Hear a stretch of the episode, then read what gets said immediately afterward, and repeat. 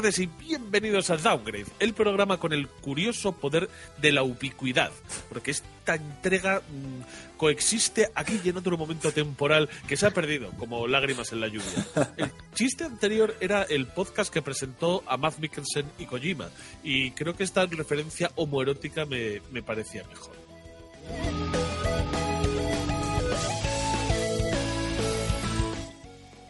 En el programa de hoy tenemos noticias y esta vez, esta vez vamos a pasar del análisis porque hemos salido un poco del, del armario de para qué vamos a analizar si no tenemos ni puta idea. Si nos terminamos los juegos hay poco y mal. Entonces vamos a ir directos al estamos jugando en el que tendremos bastantes cositas. Tendremos DR Billions, tendremos Dragon Ball Z Fighters y qué más teníamos. Y tenemos Bayonetta. Y Bayonetta, gracias. Gracias, joder, que se me había olvidado. ¿Qué pasa? Es que, es que de- para que vean Un los, juego de rigurosa actualidad. No, Sí. no, pero para que vean los oyentes lo que les digo es que se me ha olvidado lo que va a pasar después. Toma Sí. parejas temporal. Salaman. Te- No, no- no tienes muy claro si está mal preparado el guion o tu memoria. Es, es mi memoria la que no sabe lo que va a pasar después. ¡Ostras! Este podcast que es Twin Peaks. Pero nada de esto sería posible sin la gente maravillosa que está conmigo en Radio Carcopa, como Carlos en los Vinagres. ¿Qué tal lo estáis pasando? Madre mía, qué programa viene hoy. Porque, oye, De que- las organizaciones invierno. Eh, me, eh, me toca a mí, yo no soy ese. Sí, eres tú. No, te sobra una I. Invierno, pero ¿qué pasa? ¿Vos qué pasa? Con Buenas noticias. ahí. Joder. Invierno. ya, ya que vas a dar los datos, dalos bien, que alguien le pueda joder la vida. Serrano Acosta. Muy buenas a todos. El hombre que sopla al micrófono, César Álvarez Doval. Muy buenas el tardes. invierno. Te digo, joder. Rafael Gutiérrez Orozco, a mi derecha, justo. Sí, como siempre, ¿qué tal? Y también está a la mesa, aunque no nos puede saludar Alejandra Santos. Y también presentando un servidor de dulces, Héctor Camba. Venga, agarraros bien porque comienza ya mismo, ya mismo, ya mismo, comienza.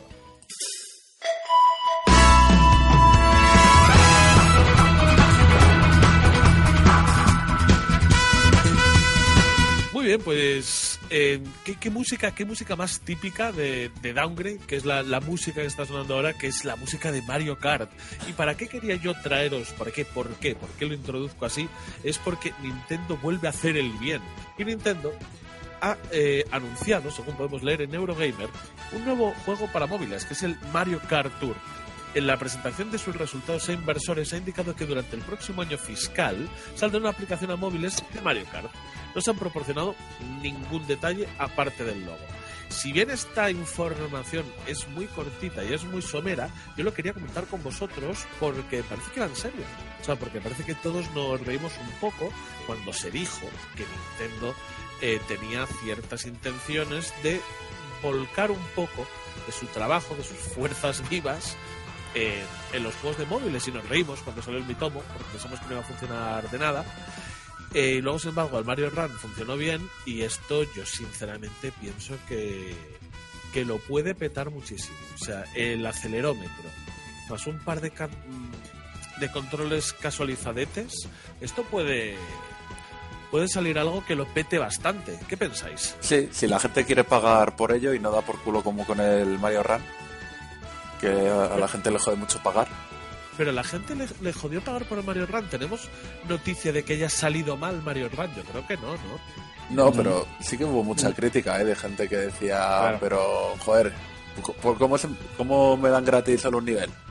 Y el resto tengo que pagar 10 pavos. Sí, eran, eran 10 niveles gratis, pero la gente en móvil eh, está acostumbrada o que, o que es gratis o que te cuesta 2 euros. Sí, yo, yo Pagar eh, 10 era como hard. Claro, yo oí, oí muchos comentarios a ese respecto. Sí que que Nintendo debería replantearse la opción de cómo se monetizan los juegos de móvil, pero tampoco creo que es un verdadero problema. ¿eh? Es que hay juegos de Square Enix para móvil por 10 pavos. Eh, y por Hostia, sí. 15 los Final Fantasy 4 y tal, y estos remakes que hacen extraños. Y no veo que haya tanta queja. Lo que pasa es que no llegan a tanta gente. El problema es que la gente que sabe de videojuegos o juega a videojuegos no tiene ningún problema en pagar 10 euros por Claro. un juego de móviles si sabes que es bueno. Claro. El problema es que esto llega a más gente, la franquicia Sí, de Mario de Kart. todas Entonces, maneras, ahí empieza el tirarse de los pelos. Por lo que leo, hay mucha gente que sabe de videojuegos, porque leo cifras de, de enero de 2017, Sí, o sea, hace un año, no sé cuándo salió el Mario Run, hace más, ¿no? Eh, sí. un par de años, una cosa así. Bueno, pues en enero de 2017 el Mario Run se lo habían descargado 90 millones de personas Joder, Joder, y habían pagado por él 3 millones de personas. No está Bueno. mal. no está No mal. está nada mal, ¿eh? 3 millones, fijaros, 3 millones es solo 10 veces menos que el Battlegrounds. Joder. Eh, no está mal. Perdona, sigue sin estar mal. No, no, pero ojo, fuera algo más. Eh, la tasa de implantación es bajísima, evidentemente. Pues, eh, si cada persona que tiene un móvil tuviese. O sea, y de 90 millones de personas que lo prueban, solamente 3 Oye, pero estamos hablando de 30 millones. No, no, pero rentable sí les ha salido. O sea, Claro, si- claro. siguen con el modelo porque les ha salido rentable. Y 3 millones de copias no está nada mal para un juego que en teoría tiene que haber tenido un precio bajo. Y luego lo que pasa es que yo creo que van en, van en ascendente porque el Mitomo salió como salió, no le Sí. interesó a nadie. Eh, este ya ha salido un poco mejor. Y el Mario Kart, si le ponen una conectividad por Bluetooth, eh, un par de. Sobre todo. No, será online seguramente. Tiene que, tiene que ser online. y- Sí, hombre, es que sería básico, ¿no? Que fuera online. Bueno, y imagínate. Pues que si no hay tuviesen competición, pierde la gracia el juego. Claro, claro, pero imaginaos que No, pero una dice por, por Bluetooth, claro, en local, ¿no? En YouTube. YouTube. la plataforma de streaming de, Por Bluetooth dices eh, correr contra tu colega local. que lo tienes enfrente.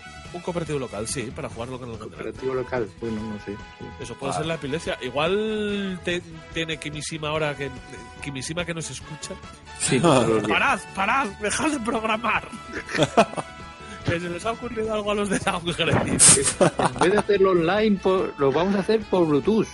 Todo es mejor con Bluetooth. y por telégrafo. No, lo vamos Pero- a hacer por YouTube. YouTube se quedó con. Tienes que enviar la solicitud de amistad por fax. un, puro fax.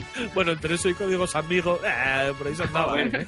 Tampoco te creas que. Eh, en Que cualquier les caso, yo no me hubiera comprado el, el Mario Run, Super Mario Run por 10 pavos, que no me llamaba.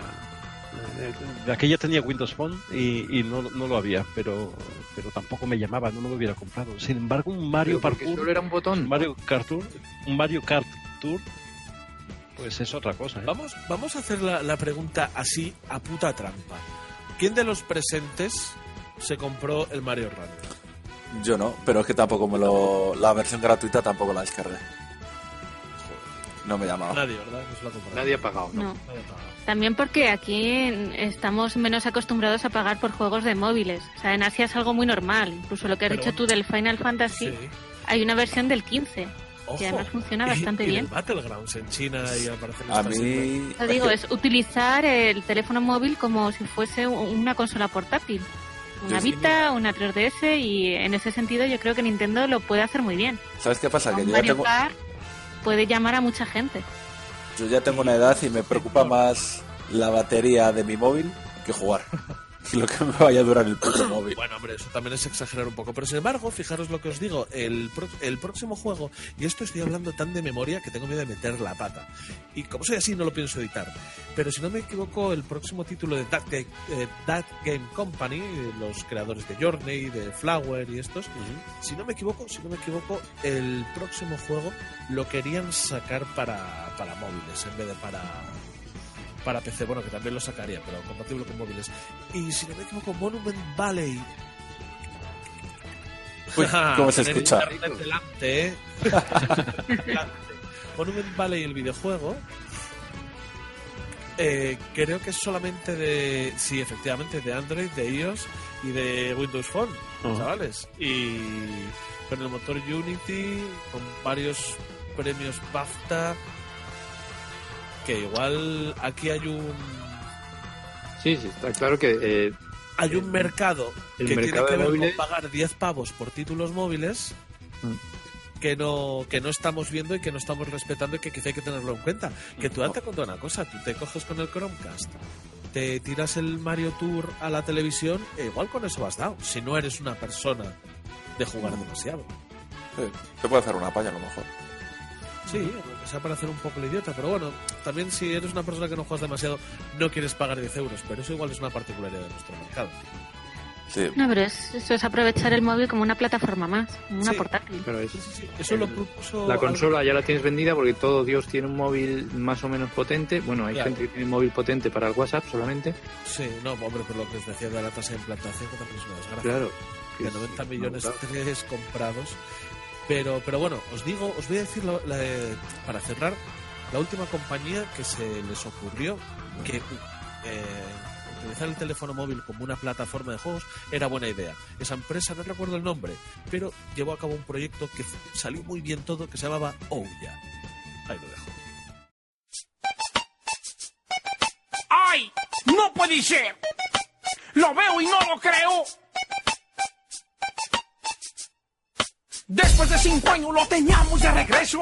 Mi hijo, el mayor, que en el norte anduvo preso. Fuimos al aeropuerto a recoger al hijo ausente. Estáis escuchando la mejor canción de los videojuegos de la historia, que es la que viene a sustituir a, a. La vida es una lenteja de- del GTA 3. Qué temazo. del, del San Andreas o del Vice City, no me acuerdo de cuál era. Pero bueno, temazo igualmente Don Cheto, con ¿Por qué te tatuatis? Me flipa.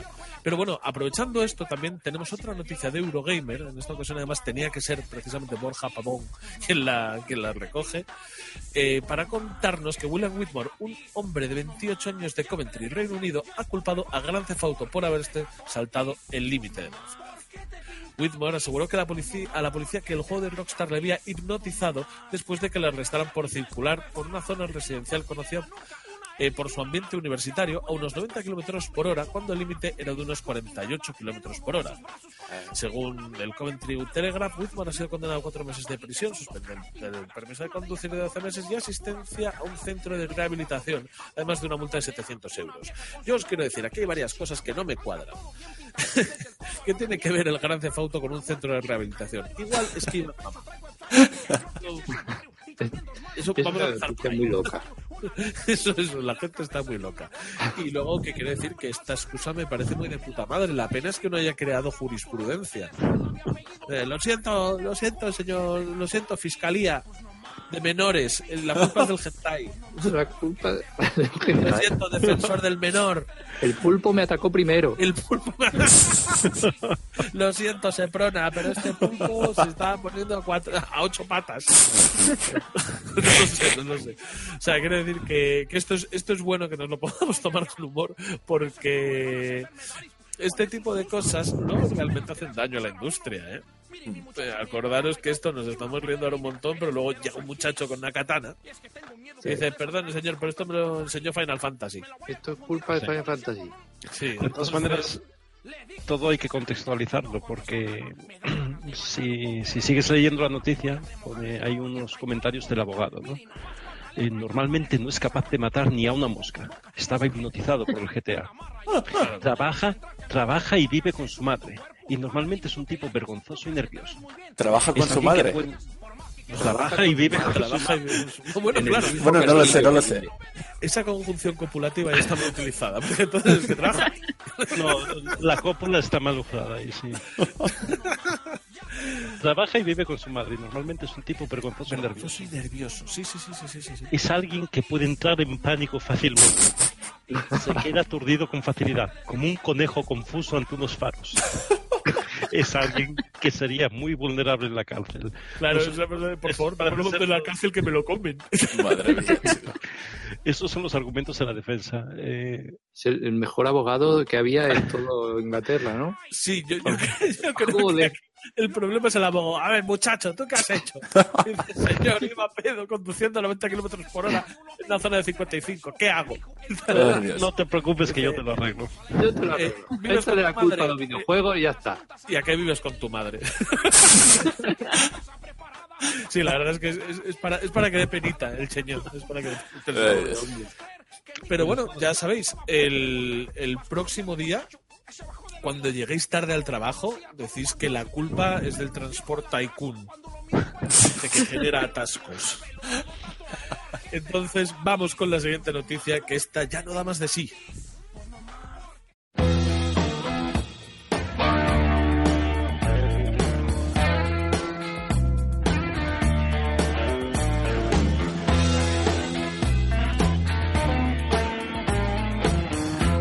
Vale, pues otra noticia, igual que hay veces que los videojuegos influyen en la vida real, tenemos el caso contrario de la vida real influyendo en videojuegos.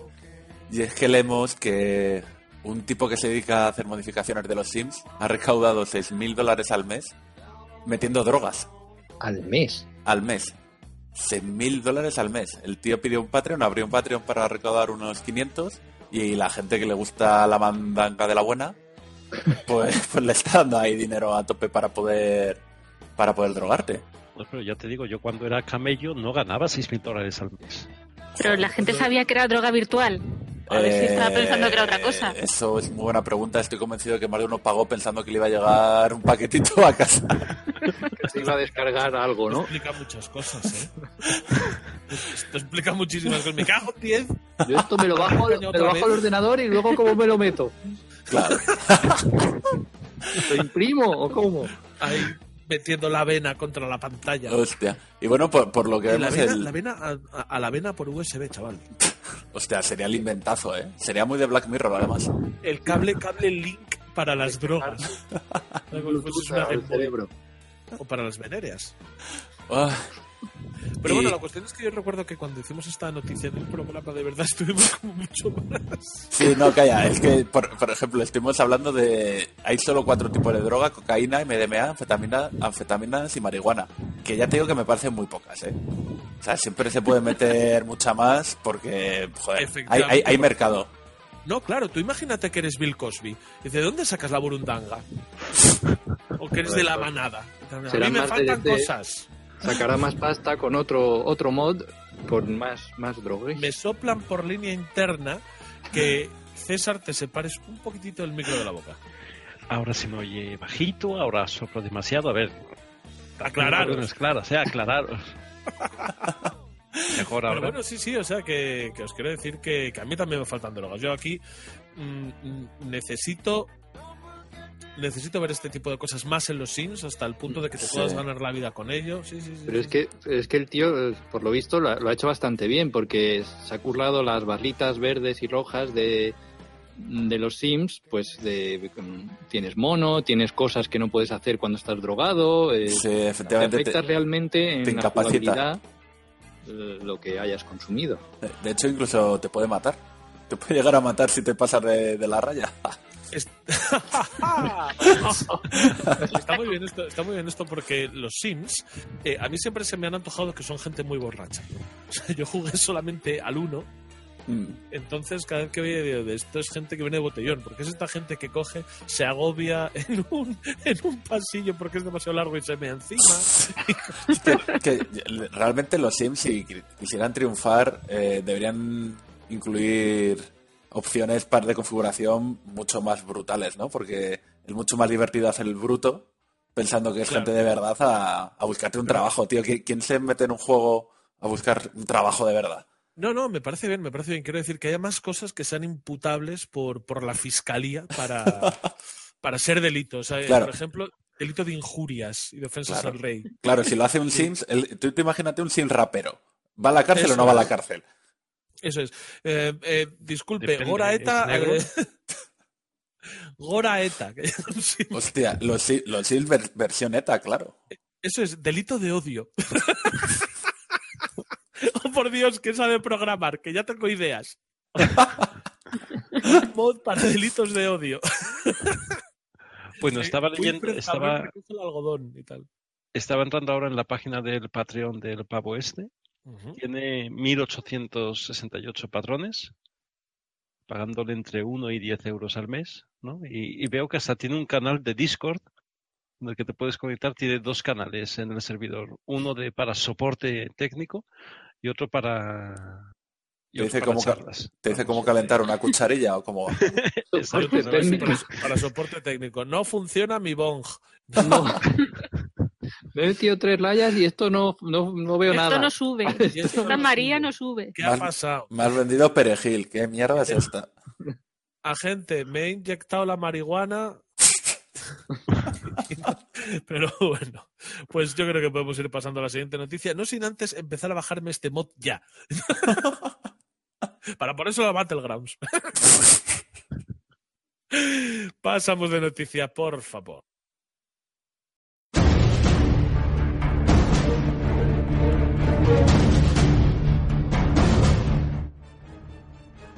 Vale, y hablando un poco más como antes, juntando lo que es dinero y tal, por lo que te cuesta un pollo más 61 mil dólares, te puedes comprar un skin del en CSGO, que es lo que ha pagado un hombre en la skin más cara comprada de la historia.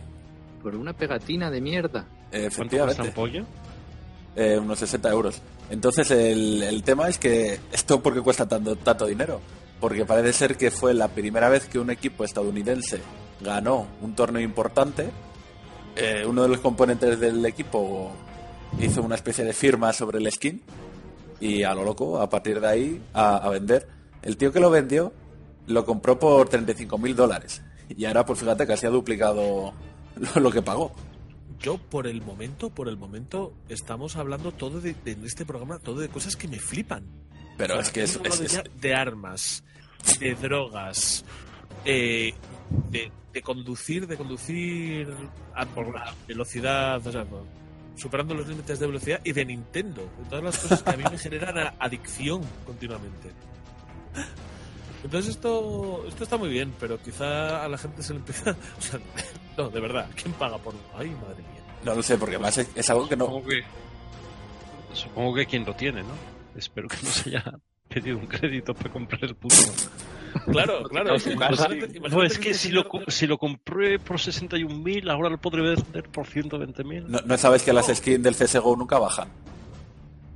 Como la Inversión segura. Claro. O, o imagínate, o imagínate, lo siento, Merisú, no podrás ir a la universidad. No pasa nada, padre. Tengo una pegatina para la escopeta. Tengo una pegatina para la escopeta. ya No sé, porque además contigo. me- No me deja- sé, es que- Me deja un poco alucinado porque, o sea, eh, es que esto es algo que ni siquiera puedas, digamos, exponer en tu casa o... ¡Ay, madre! Y No espera, sé, y es- espera, es- que esto, que esto además, como no te estaba escuchando, es que además esto pasó también cuando, cuando hicimos el programa. o sea, pasó también que. ahora. No, no, o sea, cuando, cuando hicimos el programa en vivo, no, no la reedición, no el Redux, me pasó lo mismo. eh, como, como en el hipervínculo salta el párrafo que estamos viendo en el guion, me salta entonces, yo estaba viendo un rifle en CSGO por 6.100 dólares. Y yo, uh, ¿cómo se pasan? Que no, son Joder. 61.000. Que son 61.000. Que es- sí, que es para la Universidad de Merisú, joder. Me Joder, un pero Tesla. es, es una locura. Sí. eh. Es una locura. Bueno, en cualquier caso, 61.000 tampoco es tanto dinero. Estoy viendo un artículo que acabo de buscar en YouTube, en Google. eh, 10 de las compras más caras eh, de ítems virtuales en videojuegos. El artículo es de 1914. eh, Que perdona. ¡Fua! Chaval. esto. Eh, de, de 2014. 2014. ¿Cómo se las gastaban entonces? eh? Es que como estamos ya con viajes en el tiempo, ya Claro, estamos, claro, claro. estamos locuelos. Sí, me pasé de frenada. Y ese, y Eh, ese, el doctor Y bueno, hablan de El un. doctor Down.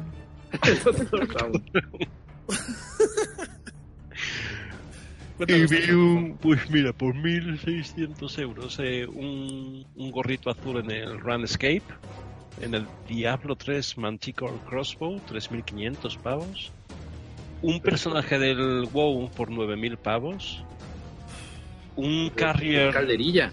un carrier de Leap Online por 9.000, eh, vamos subiendo, me salto unos cuantos y después eh, del Dota Vete 2... al top 3, vete al top 3. 3.000. Vale, en Second Life, Second Life, perdón, Eso ya no existe. ya, pues, es, la es es de de los 1914, jodita. eh, tal, pues, Ámsterdam, no sé, la ciudad de Ámsterdam por 50.000 pavos. Y luego, los dos primeros son de un juego que yo no conozco, Entropía, Entropía Universe. Ni puta idea. Déjame ver esa rondanga. Sigue, sigue, sigue. Bueno, pues el, el Palacio de Cristal por 360.000 dólares y ¿El del el retiro? Club Never Die por 635.000 dólares. Madre mía, qué juego más chusco. Sí, es muy Un chusco. modelo comercial basado en dinero real, al igual que Second Life. Guau. Un rol multijugador. O a la gente le sobra mucho dinero, es una manera de blanquear estupenda. 30 de enero de 2003. Pero esta gente, esta gente está. No podían dedicarse a hacer mods que vayan de fumar porros, joder. Era horrible, era horrible ya. Uf, Claro, pero esa gente, tú imagínate que, que se han gastado esa pasta en una cosa que ya no existe. Claro, pues es un poco lo que decía antes, es que esto no lo, esto no es permanente, o sea, el día que cierren CSGO o lo que sea. Bueno, Claro, te esto, te de haces todo, una de todo captura. lo que hemos dicho. Bueno, a ver, eh, hay que considerarlo es como- lo único que no me importa, ¿eh? porque Exacto. también te gastas dinero en viajes y luego no los tienes. O en Siempre, pero, los- los pero ¿qué tratamientos. dices? ¿Qué dices? Pero son vivencias. O, o en una droga. Claro, pero lo has vivido. Esa pupila vivido, de claro. Coño, y esto eh, te aseguro que nadie le va a quitar el vivir el, En el momento tuve Ámsterdam en el Second Life. Sí. Eso es. Me acuerdo cuando estaba en Ámsterdam. En el Second Life, eh, Ámsterdam era mío. Y ahora tengo una captura de escritorio pegada en la pared para recordarlo. Un poco raro. Ay, Sí. En fin, Bueno. Pues entonces yo creo que deberíamos ir a la siguiente noticia ya, ¿no? ¿O Sí. tenéis algo más que contar de esto? nah. Pues vamos a la siguiente noticia. Porque le damos a la claqueta y vamos a la siguiente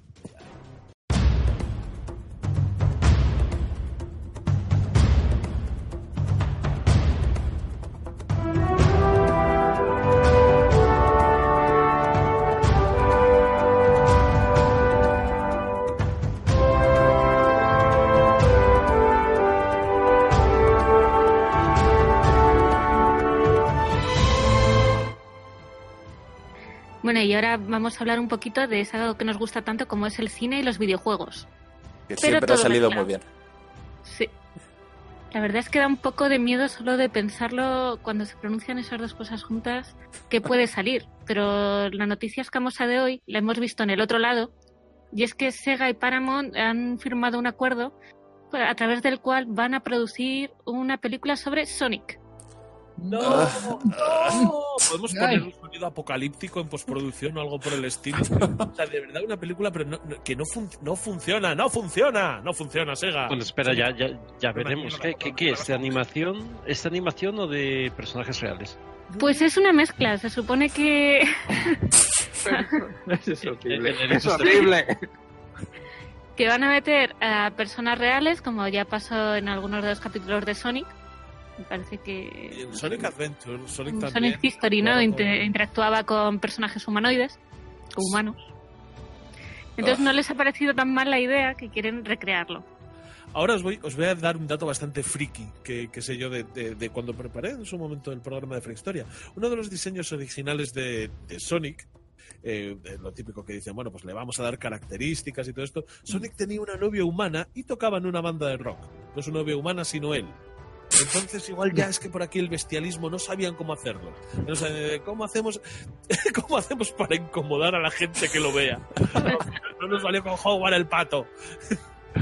Incomodar a la peña viendo a Sonic en, en innuendos sexuales ridículos por ser una película infantil y por manejar furries y, bes- y bestialismo. Bueno, había un anuncio en la tele que iba también por ese por esos derroteros, ¿no? No sé a cuál te refieres, pero si hablamos de Rizo, el puto Rizo de Génesis. Ese, ese, ese justo.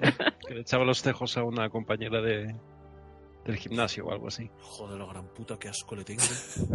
Pocas cosas que odio yo más, en serio. Yo soy, muy racista para los erizos. Sí, eres muy tolerante, sí. Sí, sí, general para todo.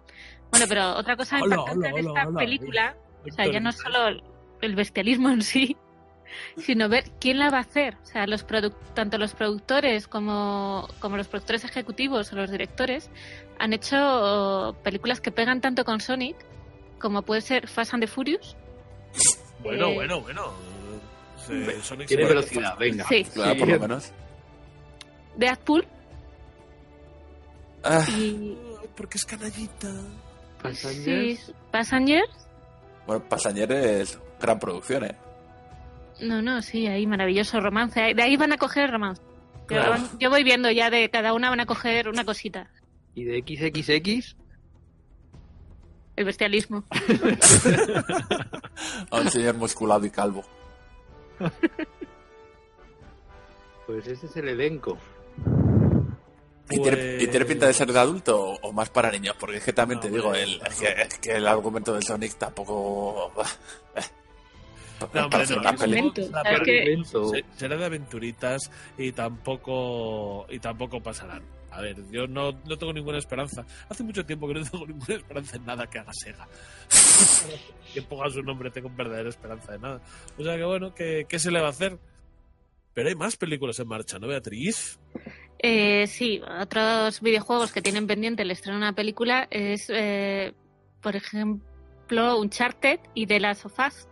Sabemos que están por ahí en marcha y al parecer a los de- guionistas originales de los videojuegos mm, no les está gustando demasiado la idea. O sea, no, Ah. no le ven un sentido. Hombre, porque Pues, son videojuegos que son que son casi películas. Sí, porque ¿Qué yo creo aporta una que, película? que realmente te haces el, el, el YouTube de ello, lo pegas todo junto y te sale una película. En el caso, bueno, en ambos casos, porque ambos casos están bastante bien, siendo Naughty Dog, en ambos casos te sale una película de aventuras solvente, ¿no? Yo creo, prácticamente con un Uncharted y con The Last of Us. Otra cosa, quizá podría llegar a ser un problema si se pusiesen pre- pretenciosos, ¿no? No, o sea, según el propio guionista del Uncharted, dice que sienten que ya han narrado todo de una manera muy cinematográfica y que no saben qué más pueden aportar. Aparte que son temáticas que no son tampoco muy nuevas. A mí se me ocurre mucho Jones dinero. Y una peli de zombies. O sea, Sí, sí, sí, sí, pero, pero te quiero decir que precisamente igual eh, los guionistas que trabajaron en, en el programa se están intentando poner, o sea, en el programa, perdón, en, en el guion original, se están intentando poner estupendos y tampoco pasa nada. A mí sí con, con lo que tenemos de Uncharted me ofreces una película de aventuras solvente, yo creo que me doy por satisfecho, ¿no? pero, pero cuando sepas quién es el protagonista, a lo mejor te da un poco de bajona. Jaime Cantizano. A, to- a todos nos dio bajona cuando vimos que Ben Affleck iba a hacer de Batman y ni tan mal.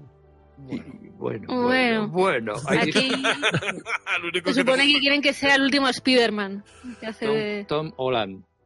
Ay, es verdad. Es un, Hostia, es un me muchachito muy joven y muy flaquito, ¿no? Sí, sí, sí, sí, demasiado, demasiado flaquito, sobre todo, porque Claro. lo que no me gustaría es que me hiciesen un Nathan joven, porque entonces sería una puta gilipollez. Y es que creo que van más por eso. Es como ya está contada la historia, pues hacerlo un antes de. Es No, que igual el... El jovencito joven Indiana Jones. cuatro, ¿no? No, ¿Cómo el- eran las aventuras del joven Indiana Jones? 4 podría ser. O, o os estáis flipando y es que va a interpretar a Ellie de las dos Puede ser. El destino está cerrado. Bueno, en cualquier caso, eh, lo que aporta o no aporta una película sobre un juego que es tan cinematográfico es un poco como todos los remakes de las películas de superhéroes, ¿no? Que no pasan ni 10 años y, y ya tenemos un, re- un reset, ¿no? Como Sí, Spider-Man sí. y todo eso. Pues bueno, vivimos en ese mundo, ¿qué, qué le vamos a hacer? En el mundo de gente bañándose, bañándose en billetes. Hombre, para gente que no conozca a lo mejor la historia, no le gusten los videojuegos, pues si lo hacen bien, es que ese es el- esa es la duda y, y la espinita de si lo hacen bien. ¿Alguien sabe qué tal, qué tal va a salir el, el Tomb Raider de Alicia Vikander? Es lo único que sé. Lo único que sé es que esa señora se apellida Vikander porque no puede decir Vikander Money Now. Yo solo he visto dos carteles, o sea, no sé más. Sí, yo he visto un par de carteles y pinta bien, pero porque la chica es mona y está muy conseguido el, el aspecto de esta Lara Croft joven que, que nos querían Sí, como dar. en los últimos, en las últimas entregas, que es como aún antes de convertirse. Por eso sí, sí, eh, que, que viene muy bien eh, cinematográficamente con el, con el reset. Pero en serio, esto, esto que os cuento ahora al final, solamente lo he hecho para poder decir Vikander Money Now. Qué sinvergüenza. Ya lo sé. que yo, ya sabéis que mi opinión es que Chiquito articulaba España. Eso se me rompe ahora el país. Se, mu- se murió chiquito y se muere España, ya te digo. Efectivamente, efectivamente, se rompe España. Chiquito cerró la transición. Pero bueno, más películas, más películas, por favor, Beatriz. Bueno, esto no está segura, pero lo, eh, la gente que hizo Warcraft, ese gran éxito mundial, Sobre todo en China. O, o- o- o exclusi- o exclusivamente en China, efectivamente. Exclusivamente en China, exclusivamente Pues, en China. ¿Qué- qué- qué siguen pasa? emperrados en hacer la siguiente. Pero parece Oh. que no están consiguiendo toda la financiación que necesitan. No sé por qué. Porque en Estados Unidos fracasó en taquilla, pero luego han, han recuperado mogollón fuera. Y por sí, eso. pero en China lo fliparon un poco con ella. Al parecer eh, hizo que a nivel de la productora fuese, fuese exitosa la producción. Mm. Entonces con eso les debería valer. O sea, yo no veo que tanta movida. Si es que al Hombre. final se sacan... eh, secuelas de las cosas más impensables y con esto le están dando tantas vueltas. Pero, Hombre, sabrías a- tendrían que saber al público que se dirigen. O sea, si para los americanos no les interesa, pues ve hacia el asiático. claro, es que a lo mejor poner dinero cuando sabes que el mercado europeo y estadounidense te van a fallar y jugártela todo al chino, pues a lo mejor al que pone la pasta no le hace mucha gracia. Ya, pero de todas maneras, eh, aquí tienes una oportunidad perfecta. Si de verdad no perdiste dinero con la anterior y te quedó un remanente para invertir en la segunda, puedes invertir en la segunda, tratar de repetir el éxito en China y esta vez intentar hacer lo que los occidentales lo comprendamos. Pues ponerle ojos achinaos a los orcos. Ya está. No al revés. Porque a ellos lo que les gusta es que no se parezcan a. Bueno, claro, no lo sé, no lo sé. ¿Cuál puede ser la parafilia que tienen Sí. con. Como que al revés, ponerle ojos ahorcados a los chinos. Ahora que chinos? Claro, sí, no. Eso no vende. En cualquier caso, ¿esto qué es? ¿Una segunda parte o es una expansión? No continuación, estoy, vamos, lo estoy leyendo en 3 de juegos. que te ponen también la recaudación total que tuvieron, que fueron 434 billones, que no está nada mal. Joder, ya te digo. Madre mía, y luego se hacen secuelas de. Ah, O sea, ahora de, Jones tiene secuela. acabo de fliparme con mi mierda de chiste. ¿Os imagináis que las películas tuvieran DLCs? Ah, calla. Ese final. Que- Se Bueno, llaman perdona. capítulos. No, hombre, se, se llama el montaje del director. ¿eh? Que vuelve a pagar la película por cinco minutos más. Pues sí, también. Y poco más, ¿no? Bueno, y hay, y hay otra película que, que nos lo decía David por, por el WhatsApp. Eh, han sacado, un- no es una película, una full feature, es un corto del Papers, Please.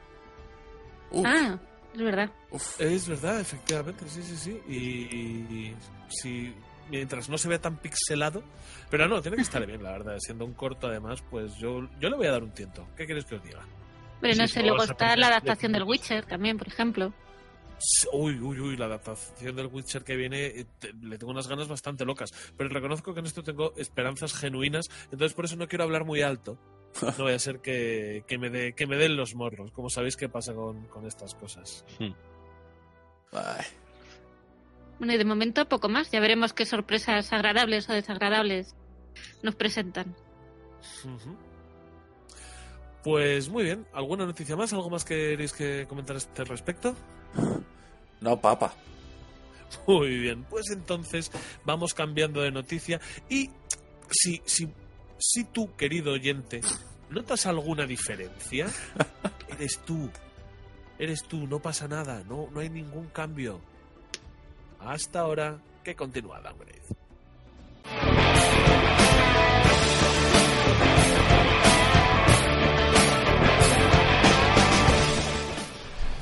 Bueno, pues Valve ha eliminado el catálogo de, de la editora Incel Games. Valve. Christian, Valve, Christian Bale. Gareth Bale. Ince- In- Incel Games, que es famosa, bueno, es una editora maltesa. Yo no sabía que había industria de los videojuegos en Malta. No sabía que había industria en Malta. No sabía, no sabía que existía Malta. El whisky, joder. Sí, sí, sí, bueno, al margen del whisky, claro. Bueno, pues al parecer Incel Games es una editora que ha hecho grandes juegos y famosísimos como Guardians of Ember y, y Wild Buster. Pues Valve ha retirado todos sus juegos esta editora por un, lo que considera una mala práctica que está en contra de las políticas de Valve, que es, eh, eh, pues, eh, eh, ¿Qué ha hecho? hacer, ¿Qué- qué hacer han reviews hecho? de los juegos, eh, los propios empleados de los reviews de los juegos, hacer reviews de, de- de sus propios juegos y ponerles notas fabulosas. En la tienda, votar positivo. Votar positivo. Como darte me gusta a ti mismo que, que nadie lo hace, eso. Exacto, exacto, exacto. No, no sé muy bien cómo eso se puede, eh, podríamos decir, no, no, bueno, pues oye, que los empleados de esta compañía son, además, jugadores, podrán comprarse el juego y votarlo, lo que sea. Pero lo que se detectó fue que estos empleados empezaron a, a poner notas solo de sus videojuegos y todas esas notas súper positivas. Y el mismo día, además. el- Y en, el, y en el mismo día. De todas maneras, todo eso salió a la luz cuando un usuario de Reddit publicó un email eh, en el que eh, pues uno de los jefes de la compañía ¿no? Eh, invitaba a los empleados a poner a poner esas notas. Eh, no he leído el mail, lo he estado buscando, no sé si lo leíste tú, Rafa. ¿no? Yo, yo lo leí hace tiempo y hoy he sido incapaz de encontrarlo, pero el mail lo que decía es, eh, comprad el juego por favor, luego reembolsamos el dinero, eso sí, pero para poder puntuarlo lo tenéis que comprar. Y además había una segunda parte en la que, en la que le decía, y si estáis en contra de esta práctica, eh, lo hablaremos mañana. O sea, en plan amenaza sutil, ¿verdad? No, no, y, y además sabiendo que era una práctica como mínimo de dudosa moralidad. Hijo de puta. Entonces, bueno, sí, eh, pues han retirado los juegos y eh, el pavo este, que no me sale el nombre ahora, el famoso Jason Ryman. Ah, no, no, Jason Ryman de, de no sé cómo se llama el tío, pues ha dicho que no nos preocupemos, que estos juegos están disponibles eh, por otros cauces y que están hablando con Valve para que puedan volver a estar. de hecho, ya no los puedes comprar. Si los has comprado, puedes seguir jugando, pero si no, por ahora no, no los puedes. Pone aquí, la empresa ha publicado en un comunicado que, conf- eh, que- que confirma que envió un mail a sus 20 empleados, pero que era para invitar a sus amigos y familiares a que votasen el juego. De puta. Pero también te digo, los 20 pobres que trabajaban allí, eh, igual tampoco han lanzado nada a ningún sitio. O sea, 20 ventas más no te cambian los resultados de un juego. 20 ventas más las 20 críticas buenas en Steam, hombre, yo imagino que mucho no hará, pero mejor que cero. Hace muy poco. O sea, si, si veis juegos que tengáis o lo que sea, el número que tienen de comentarios y o sea, muchísimo más que 20. A ver, no son eh, no son grandes juegos. Vamos a No, vamos a ver, ya me imagino, o sea, la que- coacción la he entendido, pero que vamos, que las 20 críticas positivas tampoco creo que cambien el devenir de un juego de estas características. Pues gente no es tonta. pues al final lo cambió. A- Al final lo cambió. Yo entré en la página para ver estos juegos y, y vi que costaban uno 40 pavos y otro 20 pavos. Eh, Que ya está bien, ¿eh? Sí, no estamos hablando tampoco de juegos de 7 de siete euros o, o de una cosa así. O sea que ahí se entiende lo de que os reembolsaremos el dinero, porque ni los empleados de la compañía seguramente quieran comprar, quieran comprar esos juegos.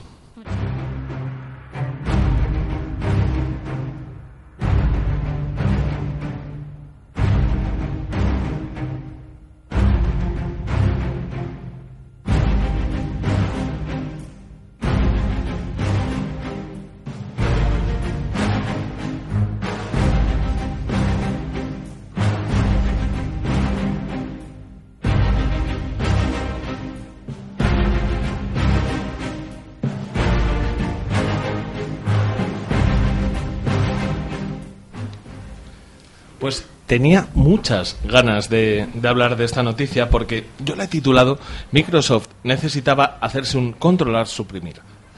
Y hablo, hablo de, de la política que llevaba Microsoft con, con Xbox y con su departamento de videojuegos en general. Sabéis que he sido muy crítico, que siempre he dicho que, que hay un inútil al frente de, del departamento de Xbox. Pero, sin embargo, leyendo este artículo que nos trae Eurogamer, pues quizá, quizá, quizá el quizá no sean, o sea, no sean tan inconscientes como yo pensaba y quizá esto sea todo parte de una estrategia a largo plazo, que es lo que llevo pensando un tiempo. En particular, esto os lo comento porque Phil Spencer, eh, cuando abrió el DICE de 2018, hizo una emotiva charla sobre la inclusividad de los videojuegos y sobre el papel de Microsoft en el medio estos últimos años. Eh, bueno, aparte de, de todo lo que tenía que ver con la charla, todo lo que tenía que ver con la inclusividad, vamos un poco a lo que son los videojuegos y él declara lo siguiente. Dice, estaba claro que Microsoft necesitaba un reinicio. La moral estaba en horas bajas. Estábamos tremendamente frustrados porque no parábamos de perder grandes tendencias, que supongo que esto es una mala traducción y se refiere a grandes franquicias. De alguna forma era como si la innovación real fuera imposible y las luchas internas eran tan famosas que la gente bromeaba con eso. La verdad es que a mí no me ha llegado, pero bueno.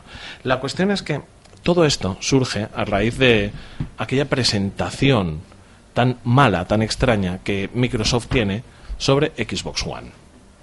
¿Os acordáis de aquel momento en el que dicen que siempre conectado y que, de hecho, Sony encuentra, huele sangre y es capaz cebaron, de ahí se cebaron. Sí, se cebaron bastante y les quitan muchas cosas, les quitan muchas IPs. De hecho, la sangría para Microsoft de IPs no ha parado de, de crecer.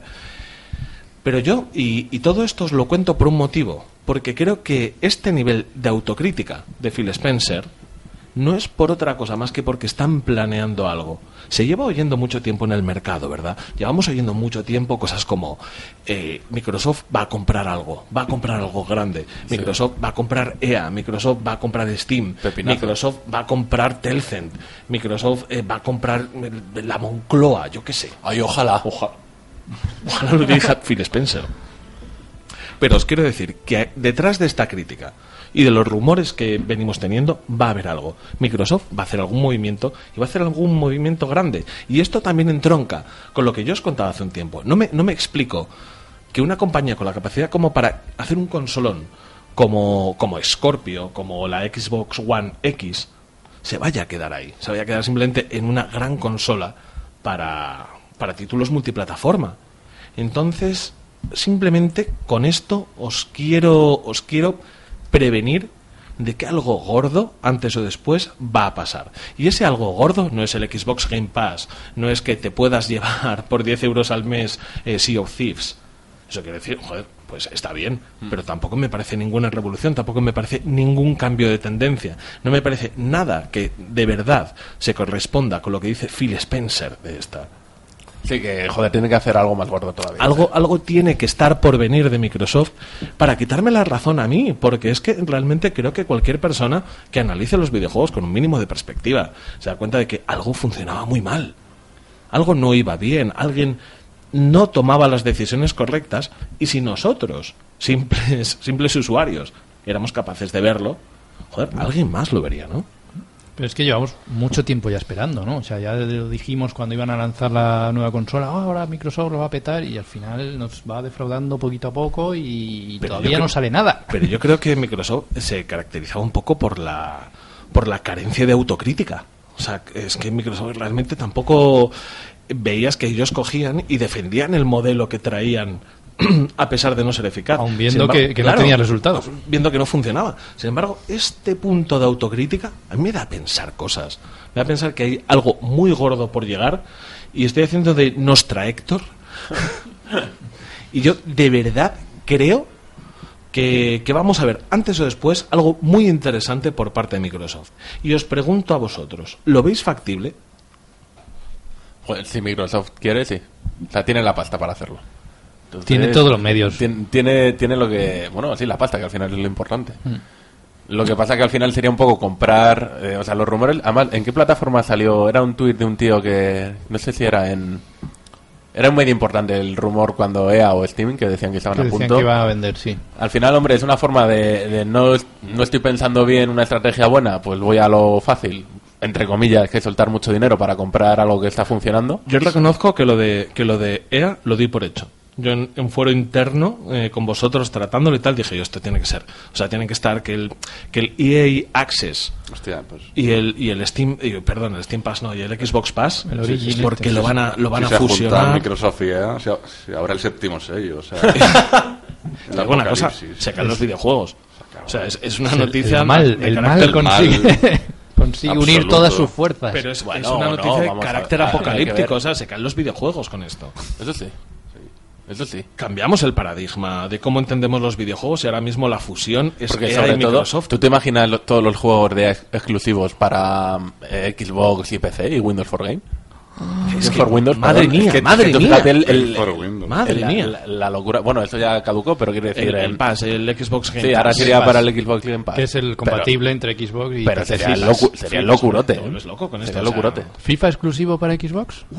Uh, claro. Uh, No, que me lo- hago, que me lo hago. y No, no, pero y ojo, los Battlefront y todo, todo, No, no, pero todo. espera, no, no nos vayamos solamente al mercado europeo. Los Madden, Claro. Eso es. los Mercado- Madden se quedan Sí, en sí, sí. Occidente, se quedan en, en Xbox. Los de hockey, los, eh, si, si a alguien le importa eso. Yo, yo, yo lo tengo el de hockey. Sí, los juegos de nieve le importan a alguien más que Albert Rivera. Yo lo tengo, lo compré en una, una noche. Sí, hombre. A Simón Pérez. Ah, es, es verdad, A y a Silvia Pérez y a Charro. Silvia. Y a Charro. Silvia Charro, que son mi, mi animal tótem, Silvia Charro. Pues está muy bien, ¿eh? El de hockey es muy divertido. Sí, porque se pegan. Es más divertido violento, que el juego en sí. Porque es Sí, violento. Es más de- divertido por eso, porque te metes de hostia, no sabes lo que pasa, tú tiras el disco por Pero, ahí, y ojo. metes gol y dices, hostia, qué bien. Los de UFC también. Flipa, verdad. Flipa, o sea, es que... Y si resucitasen los Night Round, ¿eh? Rafa, ¿cómo le vamos a pasar? No tengo ni idea de qué juego es Julio. Mira, buscando. No, no, lo. Complicidad, complicidad y nada. ¿eh? Round. Me he comido una lo mierda. Me he comido una Es un mierda. juego- Rafa. es un Rafa juego- mirando la ventana. Un juego tipo Dungeon- Dungeons and Dragons de. Eh, no, son los de boxeo, pero bueno. ¿No? Night Round. Daños a Dragon con Los- boxeo, que me No, no, perdona, me he confundido con Knights of the Round. No, pero mira, juego de boxeo molaría mucho más. Sí, los Night Round, que son los que llevaba antes SEA y los dejó de editar porque la UFC está bastante más de moda. Pero bueno, que quiero decir eh, que simplemente os quería traer esta noticia, tenía muchas ganas de compartirla con vosotros, porque algo va a pasar. No sé el qué, no sé el qué, en serio, no tengo ni puta idea del qué, pero yo sigo teniendo, sigo teniendo fe por lo que os conté en una ocasión. Para mí, Microsoft es Sega. Espero que no lo sea. Espero que no lo sea. Pero para mí, ¿Tú te Microsoft imaginas es mi Sega. que Microsoft se va a pique por los videojuegos con todo el negocio que tiene? Yo es que lo estoy Y se viendo va a sacando, pique completamente. sacando a Phil Spencer. La mejor idea es sacar una Dreamcast 2. o sea, yo estoy viendo, viendo movidas muy chungas. En... Tengo un nombre buenísimo Tengo un para la nombre siguiente buenísimo máquina. para una consola. Dreamcast. Con Sonic en humano. Y si hacemos, y si partimos la empresa y ponemos la mitad en Japón y la mitad en Europa, ¿qué? ¿Cómo lo veis? O sea, algo así, algo así tiene que pasar. Pero bueno, joder, tenía ganas de compartirlo con vosotros. Vamos a la siguiente noticia. Fuck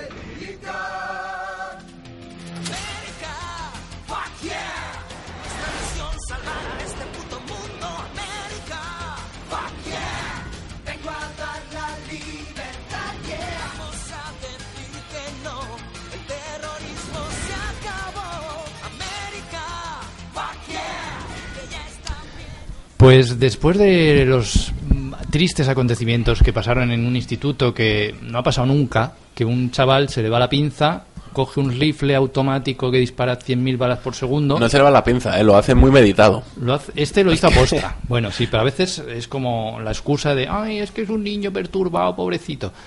Pues eh, han vuelto las voces que critican que y le echan toda la culpa de estas cosas a los videojuegos. Pues no sé por qué. No sé por qué. Si total solo te puedes drogar, matar, prostituir en un videojuego. Claro, lo- pero lo haces en, en online. Eso Ya lo sé, no les doy la razón, imposible. gentuza. Pues eh, han vuelto las voces estas, sobre todo en Estados Unidos. Ha habido incluso un señor que ha llegado presidente. El señor Trump también ha hecho alusión a, después de, de este atentado que a lo mejor la culpa podía ser de los videojuegos, que los, los jóvenes eh, se ven muy eh, influenciados por estos videojuegos violentos que ellos mismos patrocinan, que luego les viene muy bien para alistarles al ejército y estos. Y, y dice que, que era culpa de eso. Y uno de los supervivientes, en una entrevista en directo, mm, directamente dijo que eso era una estupidez. Oh, qué bien. Que, que él juega también a esos videojuegos y que jamás en la vida se le pasaría por la cabeza eh, matar a sus propios compañeros. Bueno. Bueno, bueno. Alguna vez, seguro. Hombre, a ver, pasarse por la cabeza a lo mejor. Yo hace mucho, mucho, mucho tiempo.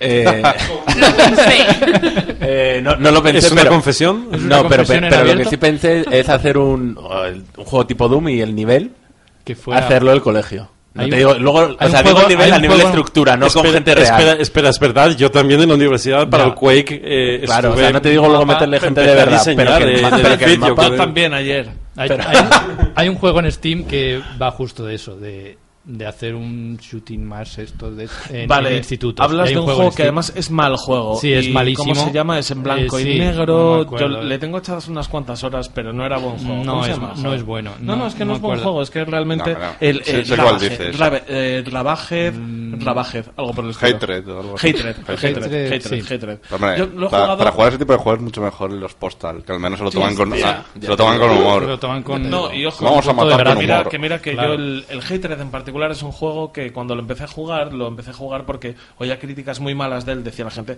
no, es que me parece asqueroso jugar con, con este tipo de temática y tal y cual, y yo, "Ja, ja, jugar con este tipo de temática. y me lo bajé y empecé a jugarlo y resultó un momento en, En el... el- que, en el que era un poco asqueroso, es que no, en serio, no me aportaba nada, la temática Porque va, porque, porque va, lo hacen como en serio, ¿no? Era Sí, como es que muy- es el claro, problema. sí. Lo hacían Es un que poco en serio. y, no, no, simulador- y directamente no era buen juego. O sea, ¿Sabes lo, esto- lo bueno del, post, del Postal 2? No sé si lo habéis jugado. Sí. es un- Es que la, la primera misión es ir a la compañía, o sea, a la empresa, a las oficinas de la empresa que te dan el finiquito, porque te despiden y a la salida hay un grupo de, mani- de manifestantes contra la violencia de los videojuegos y te intentan matar. A mí lo de más shooting tycoon, o sea, es... Pues una de las medidas que proponía este señor presidente era que quizá habría que darle instrucción militar y armas a los profesores y docentes de los institutos buenísima. para parar, en el caso de que llegue a pasar esto otra vez, Pues era malo. Que al final hace el, el, el más útil este lo hace el profesor. Claro, y yo, yo propondría Vamos, yo lo haría. poner, poner cámaras en- y que lo viéramos en directo, ya puestos, ¿no? Ya que lo fomentas y que tal, pues ya, pues que sea En más... serio, en mi instituto esto hubiese sido el hit del verano. Claro. Si el profesor te puede volar la puta cabeza, Hombre, a mí me chaval. hubiese pasado un par de veces. Con instrucción. Ah. Imagínate, tu profesor más cabrón del colegio con instrucción militar, además.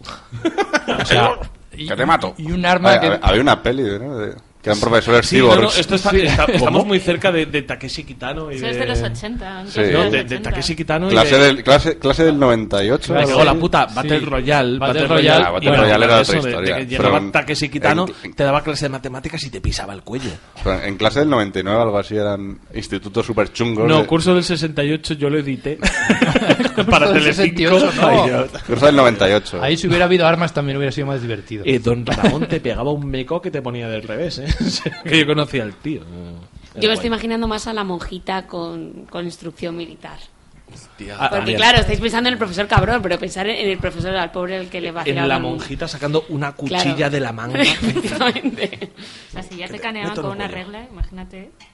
Imagínate con una M16. Dice, pon los dedos. ¿Sabes qué? Pon los dedos. Pon los dedos. ¡Pum! Disparó en la cara. ¿Y ahora qué? Y es que ¿Quién no- se ríe ahora? ¿Martínez? No se, no se dan cuenta que el, el verdadero problema es la distribución de armas que hay en Estados Unidos. Porque justo unos días después hubo una feria de armas y la más vendida fue la que usó el chaval este en... Normal, pues, se pone- se pone de moda. Se Es que, puso macho, de es que moda. lo pones de moda, es que Claro. No creo que es el mayor problema ese. Eso no hay, es, ¿no? hay otros países como Suiza Eh, que sinceramente- todo el mundo tiene las casas hay armas normalmente. Es un- Y Ana es un- Gabriel. Es un país de muy todo. armado. Tienen de todo, todas las cosas malas. Canadá también es un país con muchas armas. en Tienen todo lo agresivo, gente de la CUP y armas. Eh, pero aparte de eso, eh, hay, un, hay un tema que quizá no es, no es para hacer bromas, que es que hace no mucho tiempo hubo en Estados Unidos un tiroteo en un cuartel y hubo muchísimos muertos y tardaron muchísimo en reducir al agresor. Entonces, mm, es, eh, eso invalida por completo la idea de que si hay muchas armas vas a impedir un tiroteo. Es absurdo. O sea, si nos ponemos así, en Japón, que hay eh, estadísticamente cero asesinatos por arma de fuego, y es la cuna de los videojuegos. O sea, Ya, no sí, hay más sí, sí, gente sí, que pueda jugar a videojuegos en Japón. Efectivamente. Y el problema no es porque jueguen, que se vuelve, es que no tienen acceso a las armas y, y- De Y la 1960 educación también. De 1960 a hoy solamente ha habido un delito violento en Japón y le pasó a Chiquito de la calzada, que le robaron. en serio, que le robaron, que le robaron en Japón. ¿No conocéis esta historia? No. Le robaron en Japón Pobre. en la cartera y entonces el hombre empezó a dormir con Seguro con- que no era japonés. con un cuchillo, con un cuchillo debajo de la almohada. Y entonces, la segunda vez que le fueron a robar, porque solamente hubo dos robos con violencia en Japón en los últimos 50 años, fue a Chiquito de la Calzada, intentó apuñalarles y se apuñaló a sí mismo en el pulgar del pie. Y se hirió a sí mismo. Y lo pobre. contaba él y lo Y contaba por él. eso daban los saltitos. Pobre. Porque le A pi- Petecan, a Petecan decían. de- Bueno, y para hacerla ya esta noticia, a raíz de esto también en Rhode Island eh, han propuesto eh, poner un 10% más caro los juegos violentos. Claro, joder, sí, Claro. es la solución. Es la solución. Yo le metía, le metía un impuesto especial como al tabaco. y a que le todo. pongan, claro, una cosa así y que ese 10% fue mm, una asociación de para niños inadaptados y niños con problemas o tendencia a que puedan hacer estas cosas. Claro, pero no solo a juegos violentos, también a películas violentas, Claro, a eso es libros lo- violentos, eso a es lo que de- canciones violentas, lo a que de- presidentes es- violentos. Es lo que decía todo el mundo, que A ¿por qué videojuegos solo? Y porque los videojuegos ya tienen un PEGI y los padres se lo pasan por el forro. Y hemos hablado mucho de esto, además, Claro. que es que la gente no se toma los videojuegos en serio, Un quiero decir, como expresión artística, es que Un libro no tiene PEGI, ¿no? Que yo sepa. No. Eh, no. no lo tiene. No lo tiene. no lo tiene. Pues- Entonces es que es un peñazo. Claro. Para depende de la que te pille. lo- los pero- Ni el de Estados telediario. Unidos no, no creo que ahí tengan problemas. El diario de Ana Frank, Peggy 18. Dice, para que aprendas lo que hacer con los judíos. Y alguien diciendo, invent. Sí, el libro. No te ha pasado eso, Ana Frank. Tienes ganas de llamar la atención. ¿Quieres casito? Que eres casito. Dice, "Ma- están los soldados de las SS en el piso de abajo. Inventa. No. Dice, madre mía, madre mía lo que hacían las feministas, macho. Siguiente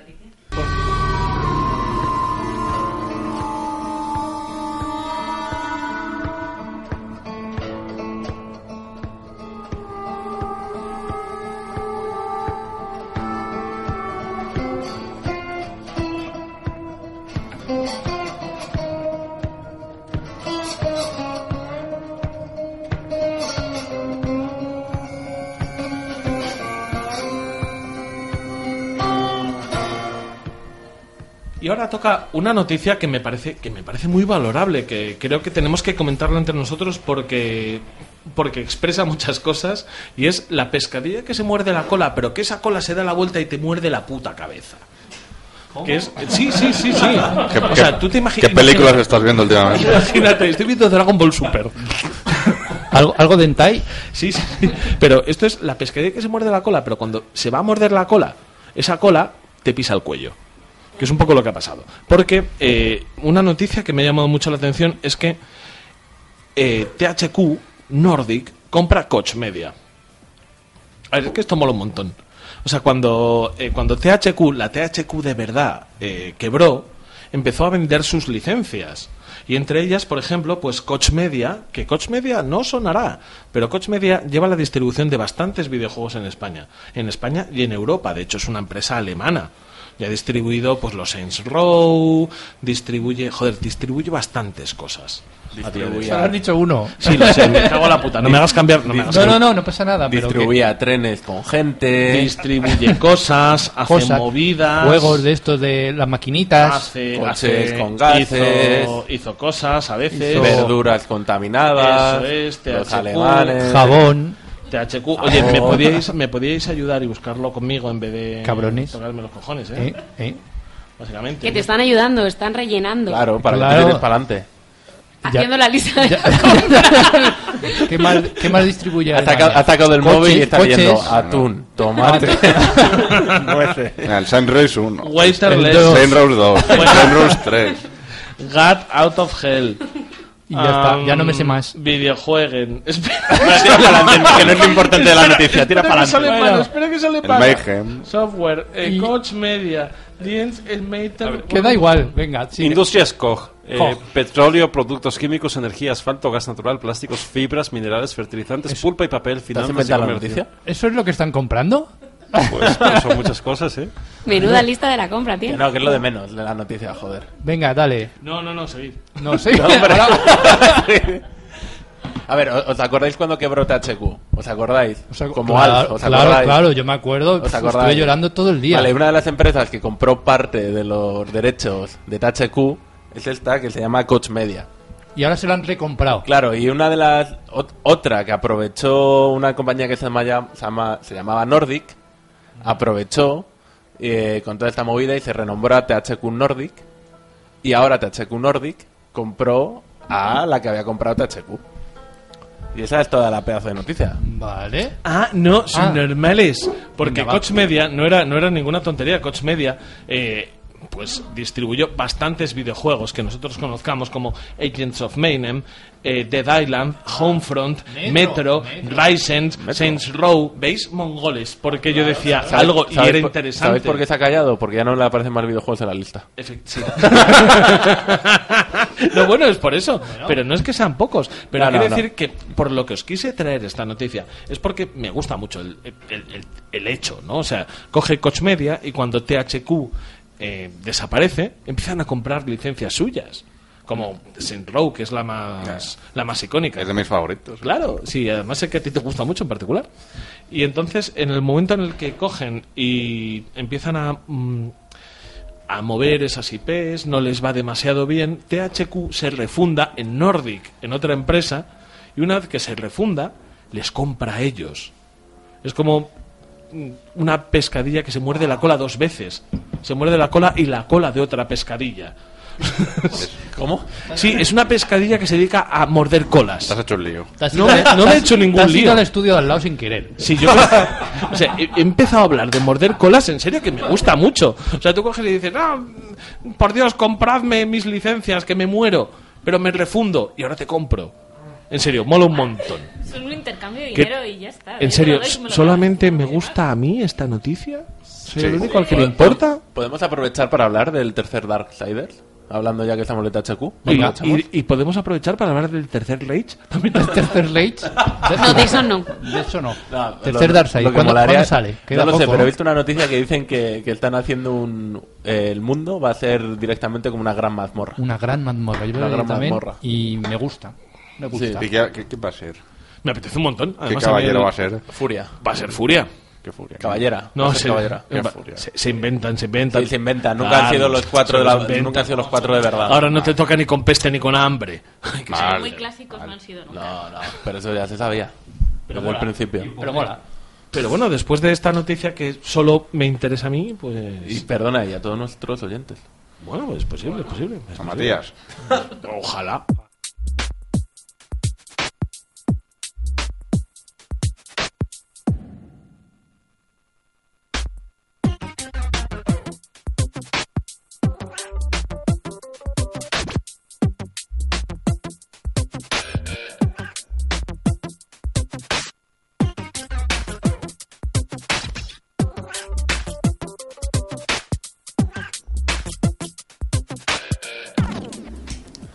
Pues volvemos a hablar del mercado del cartón y Nintendo, Ole, porque ole. han salido nuevos vídeos del Nintendo Labo, dando un poquito más de detalle.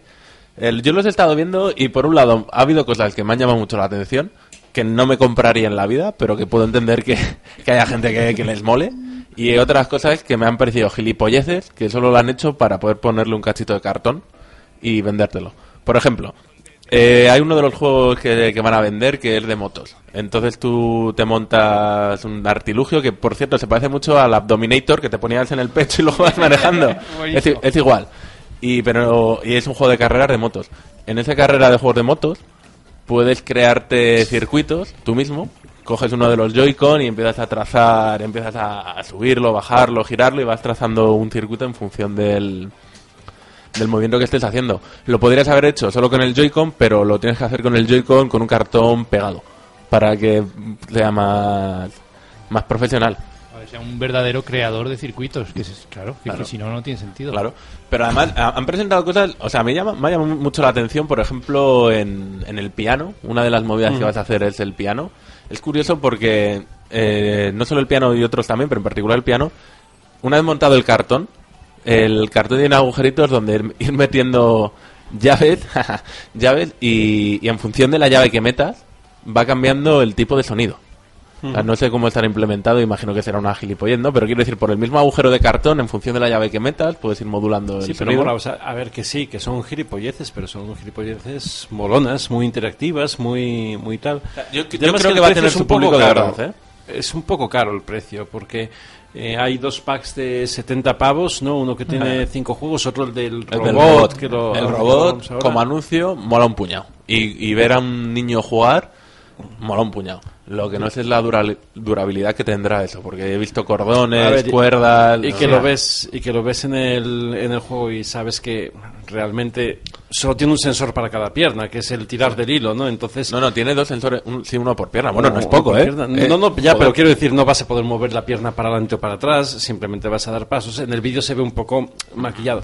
Pero lo que mola de eso realmente es, pues, joder, eh, el chaval se pone con el padre, se pone a montarlo tal, y luego le durará dos tardes. Vale, pero... Sí, o sea, el juego en sí, no sé si habéis visto también el de la caña de pescar. Ujú. O sea, el vídeo mola un montón. Es yo caña yo a, a cualquiera que no haya visto los vídeos se los recomiendo, Pero, que le eche un ojo, porque está todo muy guay. El problema es que no son grandes videojuegos. El final es montar una gran cantidad de accesorios para Son, juegos. ju- son juguetes. Claro, son más juguetes, efectivamente. Pero olo- ojo los juguetes, que te sale 80 pavos cada uno. Bueno, como Bueno, lo- los juguetes normales... Eh, los juguetes normales no son mucho más baratos, eh, lo único que es un puto cartón que se te va a joder en, en una semana. Esa es otra, también. Tiene un lado bueno que en internet seguro Tiene Tiene que vas un a... labo bueno. Dios. Boom, eh, humor, Humor, eh, humor. humor. ¿Eh? Es muy fácil, yo creo, encontrar eh, proyectos en internet. O sea, siendo con un material tan barato y tan asequible que todo el mundo tiene en casa. o sea, Sí, de, de hecho, por ejemplo, en el piano, una de las cosas que puedes hacer es cogerte un cartón, eh, recortar formas, eh, picos, y meterlo en una especie de... Iba a decir moviola, pero tiene otro nombre, ¿verdad? Gramola. ¿Puede ser gramola donde metías Sí, sí, gramola. gramolas? Tú- y, lo- tú- y luego tú también tú puedes meter tarjetas perforadas, eh, bueno, no sé. Pues Como tenemos, juguete... de esto tenemos un insider. perforadas. Tenemos un O sea, insider, ¿eh? O sea, Nintendo vuelve a los años 50. No, pero como juguete para niño interactivo, con un material sencillo de utilizar, descargarte plantillas en internet, imprimirlas. O sea, me, yo, me vais yo a, veo su público. me vais a disculpar el anglicismo, no entiendo el hate. No, no, a mí con, no. con esto. O sea, a mí No estamos Nintendo teniendo hate ahora mismo, ¿eh? No. No, nosotros No, no, nosotros no, el hate en general que ha No, habido claro, alrededor claro, de esto, O ¿no? sea, ¿no? no entiendo el hate en general.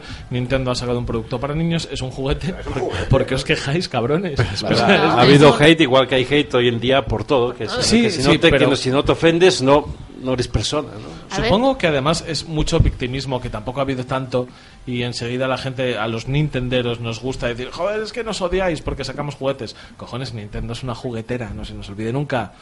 Y, y está bien, y aparte tenemos un insider de esto, Yoyo nos va a contar mandangas. Ojalá le pillen.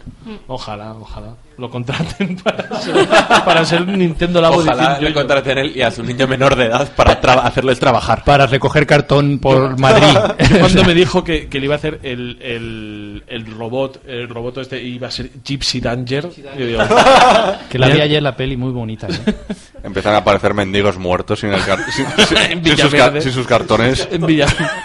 Con los cartones de frigorífico, estos que son grandes, estarán súper cotizados. Gypsy Danger, o sea, a mí pensar ahí. pensar en, en Jojo y en Luca como Gypsy Danger es algo que me ha dado en la vida. Tenemos que construir eso a escala de cada uno, ¿no? Porque solo venden en una talla, digamos, talla niño.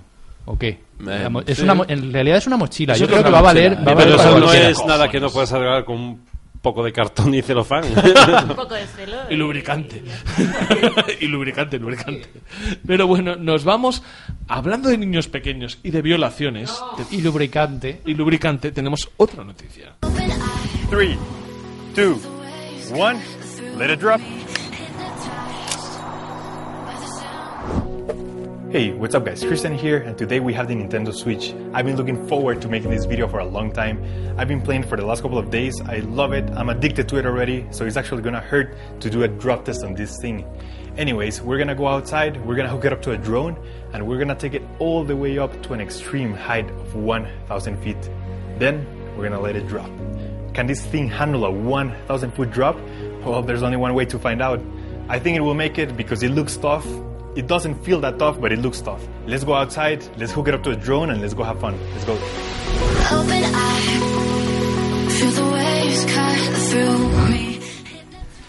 Bueno, pues eh, no hablamos de personas, hablamos de una consola, ¿vale? La Switch, en menos de un año que ha salido a- al mercado, ya ha sido pirateada. O mancillada. Mancillada. Vale, vale. Esta información. mm, ay. Ay, ay, ay. Eh, no, sé, no sé si estoy súper a favor o súper en contra de Claro, es- contarlo. ese es el, el debate que hay. De mano estoy, o sea, en, en nuestra labor, labor, en nuestro Nintendo Labor, Labor. de, de informar, creo que tenemos que hablar de ello. Otra cosa es la opinión que me merezca, pero joder, dale, dale fueguito. ¿Cuánto la, ¿Cuánto? Pues cuánto. Eh, lo que hay ahora mismo ya sacado para todo el mundo es para el sistema 3.0, que ahora mismo estamos en el 4.1 o algo así. Pues en el 3.0 ya han sacado un Homebrew Launcher. Esto es un programita que se salta tal y te permite a ti ejecutar lo que tú quieras. ¿Vale? Entonces, eh, por ahora lo que hay más avanzado es el RetroArch, que lo conocéis, supongo. Es un emulador de múltiple plataforma, de Nintendo, de Sega, de tal. Y es lo que por ahora parece ser que funciona. Pero eh, este Homebrew Launcher te da opciones a sacar cargas de backups, que es lo que todo el mundo estaría, oh, qué bien, pero es la lacra de esto.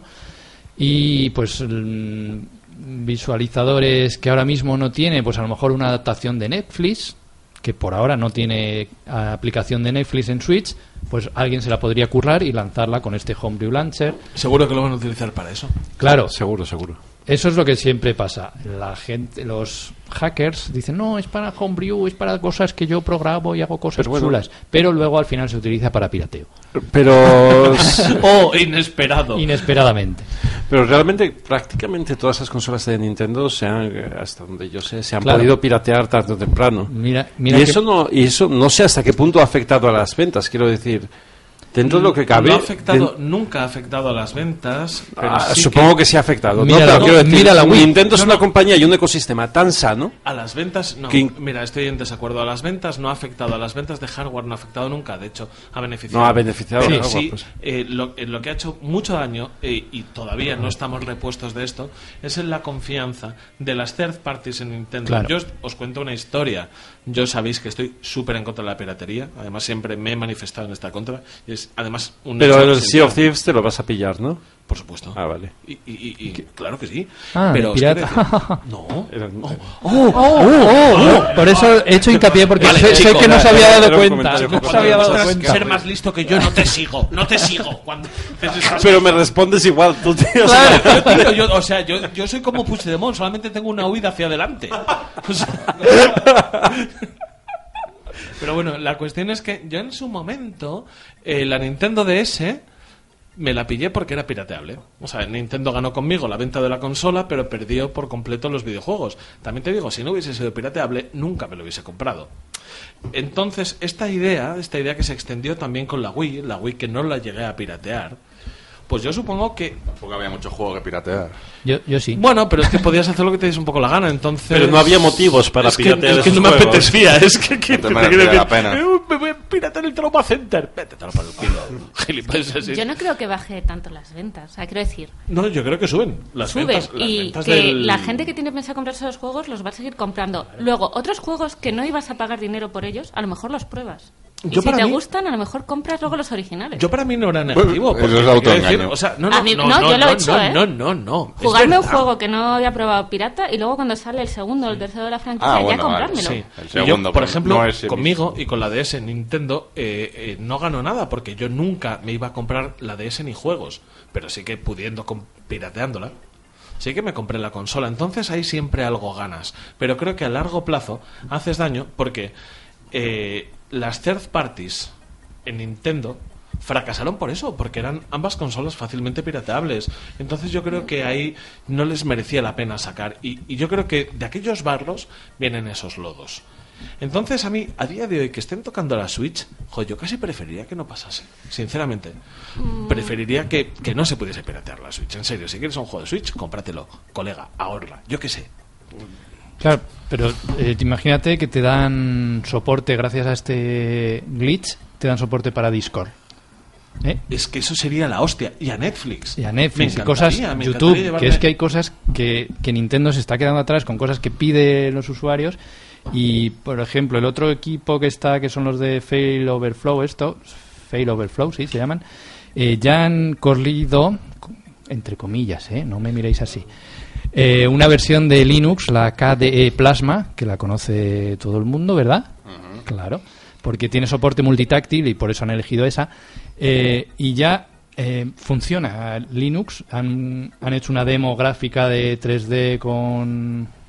Está por ahí el vídeo aquí de. de, que aprovechan el potencial gráfico del, del chip del Tegra 1X. Sí, sí, sí. sí. Y. O sea que ya han demostrado que pueden acceder a todo su software al, al completo. ¿Y, ¿Y qué? ¿Ahora qué? Pues a partir de esto, para Pero poder no mejorar. es una excusa O sea, muy mala, dice. No, ya. Te lo pirateo para poner Netflix. o sea, venga. No, no, que sí, que sabemos todos que lo que van a hacer al final es eh, copias de seguridad. Copias de seguridad del Binding of Isaac. Eh, puto fuego.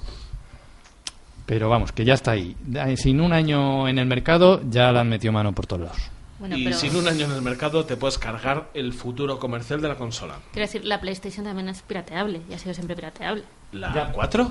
¿La 3? No, lo no, era pero muy hay que entender el contexto. Por ejemplo, eh, PlayStation, la original, triunfó porque era pirateable. Porque era pirateable. Vale. Y Entonces, de hay que, cuando antes yo decía, no sé si es cierto o no, fue un comentario así, ¿no? Eh, que, que, que el ecosistema de Nintendo es un ecosistema muy sano. Y, lo es, el- y lo es. estoy O sea, quiero decir, siempre ha sido pirateable la Nintendo, pero sin embargo, la gente ha comprado los juegos en Nintendo, ha comprado la consola, ha comprado los juegos, no sé si en mayor o menor medida. Y no voy a ser yo quien defienda, quien defienda la piratería, pero el efecto que puede tener para esa consola no es el mismo que tendría en otros contextos. Claro, es que Eh, yo no pienso que creo, la gente deje de comprar un juego por ser pirata. O sea, tienes juegos que a lo mejor nunca ibas a comprar. En Navidades a los niños les van a seguir regalando los juegos Yo me originales. o parece- Exacto. me parece- me Exacto, parece ese, muy es un, ese- ingenuo. ese es un buen punto. Hay, hay muchos contextos en los que, en los que y, y quizás el de Nintendo es uno de ellos, ¿no? En el que los niños no se compran los juegos, se los regalan. Claro. Me parece muy ingenuo pensar lo que estáis pensando, en serio. Y. Pero es que yo conozco a, o sea, A ver, yo. a par- gente que le pasa eso. Tiene sus juegos originales de Navidades, de cumpleaños y demás que valen una pasta, pero luego aparte tienen otros 50. Pero que pasa lo mismo con las películas. Claro. O sea, hay películas que te regalan y que las tienes de verdadera buena. Ahora con Netflix pues tienes otras, aunque tú consideres que no. Y muchas no. Efectivamente, toda la gente, todo lo de Mule, lo de BitTorrent y todo eso, y la gente que piratea esas películas Que también ese- tiene películas en casa. Claro, Ese, ese juego que tienes no, no estás dejando de comprarlo, es que a lo mejor nunca jamás lo ibas a comprar. O sea, no es una venta perdida, sin embargo tienes la oportunidad de probarlo. Pero eso es lo que he defendido con DS. O sea, con DS yo nunca hubiese comprado la consola ni me compré los juegos. Entonces Nintendo ganó la venta de, de esa consola. Pero bueno, es que. Pues a lo mejor es, a lo mejor eso es lo que pasa con Nintendo, que hay un cierto grupo de gente que si la piratea, genial, se la compra y va a piratear los juegos, y hay mu- otro grupo muy grande de gente, en el, con- en el caso de Nintendo, en el que los juegos no se los va a comprar la gente, se los van a comprar los padres y los abuelos, Claro. y los juegos van a estar ahí. ¿no? Yo siempre No he sé, dicho que el, es- que el pirateo, tanto de libros como de cine y de videojuegos, lo que te genera es, en épocas en las que no tienes dinero, te genera una afición posterior que luego desarrollarás y en la que meterás pasta. Claro. Pero No también eso- es yo- así, ¿eh? es que yo también creo que así. eso es fiarlo a, hay a mucho- un, a un intangible. hay O sea, yo mucho cutre, hay mucho miseria. Claro, efectivamente, yo te, te digo una cosa, si no fuese por todo lo que pirateé de joven, y sobre todo hablo de la música, más que de los videojuegos incluso, de la música de los videojuegos y tal, a día de hoy no tendría las aficiones que tengo y no dejaría el dinero que Pero dejo es en que el tema es que es tu afición, lo vas a hacer. y- o sea, tú al final, yo estoy totalmente con Bea. Tú es algo que vas a hacer. La gente que no ve pelis no las piratea ni las compra, no las ve y punto. Mira, es que esto Pues con esto es lo mismo. Va a sonar fatal, pero te digo una cosa, si no hubiese pirateado de joven todo lo que pirateé música, a día de hoy no pagaría en Spotify. Por no- eso, probablemente porque no tendrías esa misma afición. Claro, o sea, ya la tenías de joven, solo que no tenías pasta o había otros medios y, y lo, No, no, y lo pirateabas, no tenía, pero ahora... no tenía pasta. Yo podía consumir igual eh, 10 discos al mes y no tenía dinero para comprarme 10 CDs al mes. Pues ya está. Es que eso ha pasado siempre en todo. o sea, siempre va a haber una parte que no va a querer pagar. O porque no tiene o porque no puede. que voy a O pagar porque no le sale de la polla.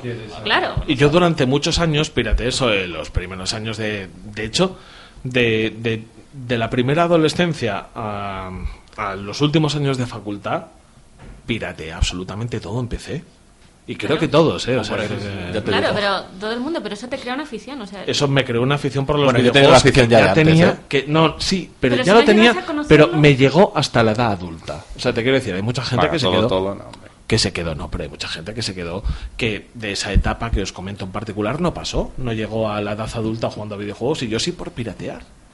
Porque el, el dinero te te valía más en Calimocho. más factores. no, sí, pero yo creo que te valía si, más en si Calimocho te crea y- una afición, a la gente le gusta tener las cosas cuando Yo creo se que está bien permitir, invertido, o sea, si- a la gente le gusta tenerlo si original Nintendo, si le gusta Nintendo analizase mi cuenta, diría, Claro. Qué bien me ha venido que este tío me llevase pirateando unos cuantos años. Pero si de hecho hay cosas que pueden estar en Steam pasta. y que algunas las tienes incluso físicas. Bueno, Por no, el simple hecho de tenerlas. O sea, que yo estoy totalmente de acuerdo. Una vez que así. estás en eso y que te mola y que tienes la pasta, te lo compras porque lo Claro. quieres tener. Y yo respeto tanto el medio que hay juegos que me compro simplemente para dar dineros. También. Sin llegar a jugarlos. Claro, de pero porque ahora puedes. Y por esos otros, por ese tú del pasado que no podía. Efectivamente, y que pirateo. Pero bueno, creo Héctor, que ¿me das dinero para ayudar? te doy dinero para ayudar. Tú tienes mi dinero de ayudar, de hecho. a mí de la, de la nómina me retienen para ayudar a gente como tú. Efectivamente, sí. Que se aburre en el trabajo. Venga, siguiente noticia.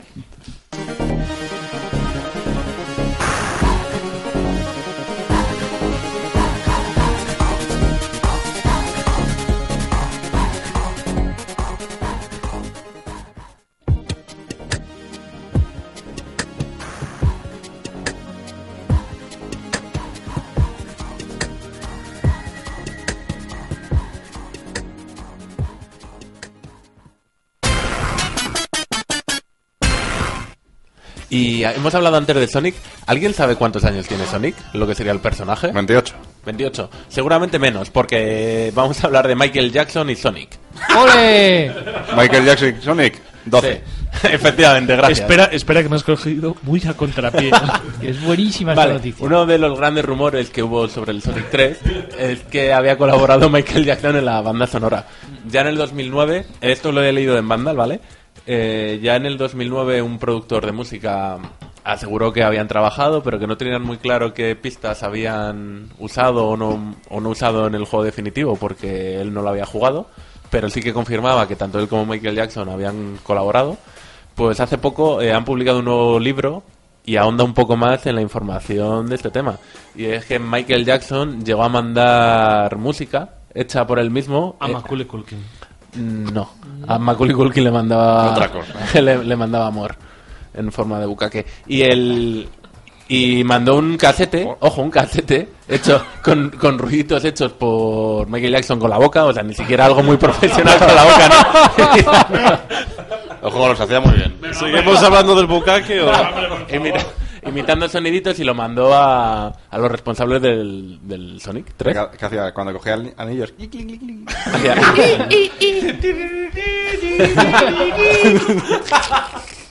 ¡Soy Michael Jackson! ¡Grabó en mi casa! Hostia, yo creí que eran canciones de verdad. Eran, eran soniditos. Eh, eso parece, sí. Joder. Yo no, no he La- escuchado ese casete, pero De bueno. hecho, es la voz de Michael Jackson digitalizada.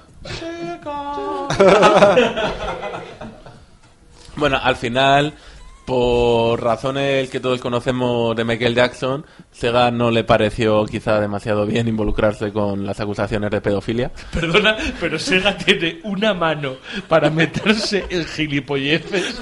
Sega está a full con Michael Jackson. te, ¿te imaginas? Lo que le guste ¿Te a Michael Jackson le gusta a aquel- Sega, la aqu- pedofilia. ¡Estoy a tope! Aquel episodio de pedo... No iba a decir de pedofilia con su hijo, no.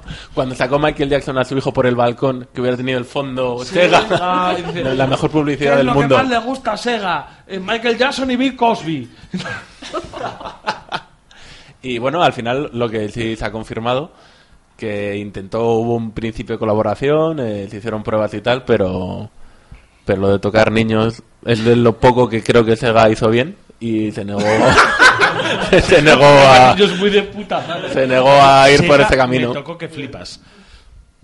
De hecho, de hecho, Michael Jackson tiene eh, con mucho la leyenda de ser un gran fan de Sega. De hecho, parte del, del rancho. Del rancho Skywalker, no, joder. Del, del rancho Jackson, de Neverland. Neverland. Era una eh, gran sala de máquinas de Sega. Ya en veo el lo cual que tenía dices. un montonazo de consolas de Sega. Bueno, los juegos de Michael Jackson. Y era gran fan, no, no solamente de Moonwalker, sino que él en general le gustaban los juegos de Sega y tenía dentro del de Neverland una sala dedicada exclusivamente a ello. Entonces, la colaboración directa entre Michael Jackson y Sega para la música parece, parece más que probada. Aunque haya eh, Aunque no historias saliese, pero sí. discordantes, efectivamente. No, incluso que se puede estar basado en algo que él no quiso firmar. Pero bueno, es que es complicado. es difícil. ¿Cómo es tu relación con Sega, Michael Jackson? Es difícil, es difícil. Neptune.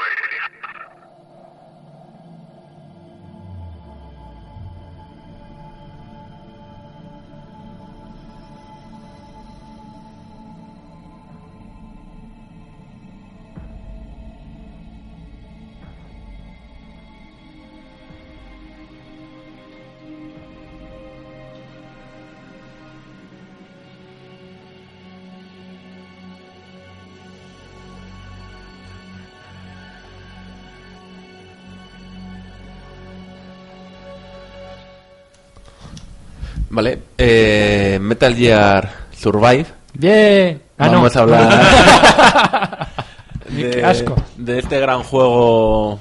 Creo que ya, ya lo han publicado o ya está Sí, sí, salió, salió, sí, salió sí, ya. ¿verdad? Y vamos a hablar dos cosas del juego. La primera, una de las condiciones que han sacado en el juego es que está prohibido flirtear. Tal cual. En las condiciones del juego dice que no lo puedes usar eh, para ligar. Para, para crear... Pues ya no me lo compro. Más, más que para ligar, para eh, eh, establecer relaciones. ¿Cómo? Eh, claro, el. Tinder Gear Solid. Grinder, El Tinder- Grinder, Grinders, Grinders. Tinder Gear Solid. Y bueno, pues no sé, me parece muy Pero curioso en, que en, en un... chat, o sea... No, en general en el juego. O sea, si tu principal motivo Para- pa- para jugar es intentar follar, no te dejan. Te va- Lo, viene- lo que no sé es cómo lo comprobarán. Viene un Pero- señor de Konami a tu casa. Te suatean, te suatean. Y te Claro. dice, deja de trempar, deja de trempar, ¿qué haces? No tires ficha, no, ¿A no dónde? metas ficha ahí que no. Dice, Y ¿dónde. ¿Dónde apuntas? ¿Dónde apuntas? ¿Dónde apuntas? Ese pene abajo. Ese pene abajo. Bueno, estamos hablando de follar, pero a lo mejor también te... Estamos hablando de japoneses, De, de- de que re- solo- de relaciones, estamos hablando a lo mejor de amistad también. Tampoco puedes hacer amigos. no ames, no ames. Claro. No llores en el hombro de nadie. No, no, mames. Güey. no mames, güey. Y esa es una de las noticias que es la más cómica y la otra que tiene un poco más que ver con el mundo de los videojuegos de verdad y es que si quieres tener un segundo personaje tienes que pagar. Eh, Para que se entre ellos. Dentro del fantástico mundo de los pagos, micropagos, loot boxes, hemos llegado a la nueva versión que si quieres tener un segundo personaje en tu juego online, como puedes tener en multitud de juegos, tienes que pagar por él. Bueno, pero esto pasa en muchos juegos gratuitos. Bueno, gratuito, no en uno que ya has pagado. Pero no Uno de no es un 60 juego pavos. que- que Ya, pagas ya, ya, quiero decir que- 60 pavauros ahí como un jefe. Que se están volcando como si fuese eso. No, pero es que el Neverwinter, que era gratis, tenía dos slots. Y es gratis. Y ya tenías dos. Claro. O sea, que te den un, no sé, para probar un segundo. Estamos hablando que cuesta unos 10 euros, parece ser. El slot. Sí. El slot para un segundo personaje. Joder. Claro, es que yo pensaba que el juego costaba nada, que era No, 10 no, euros no, era el juego. y Metal luego- Gear Survive ha sido un éxito desde su concepción. O sea, la persona que se le ocurriera esto, de, del univer- de hacer este juego en el universo Metal Gear, estoy seguro que es el mismo que ha planteado todas estas historias. Es un puto mono con dos pistolas o dos... en las oficinas de, de Konami. Microsoft. Que... Lo han fichado. Joder. ¿Es un becario de Microsoft o que lo han llevado allí de, de prácticas? A Konami.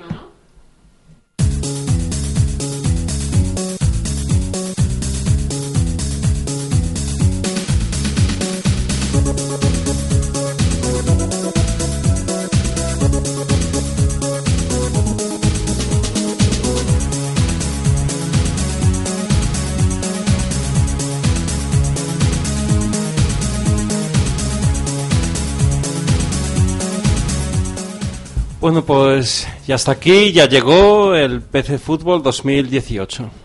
¡Por fin! Lleva, no sé, dos, tres semanas en el marketplace de, de, de- de Android. Y me parece que ya tiene, no sé si llega, porque eso va por rangos, ¿no? Pero ya debe estar cerca de las mil ventas.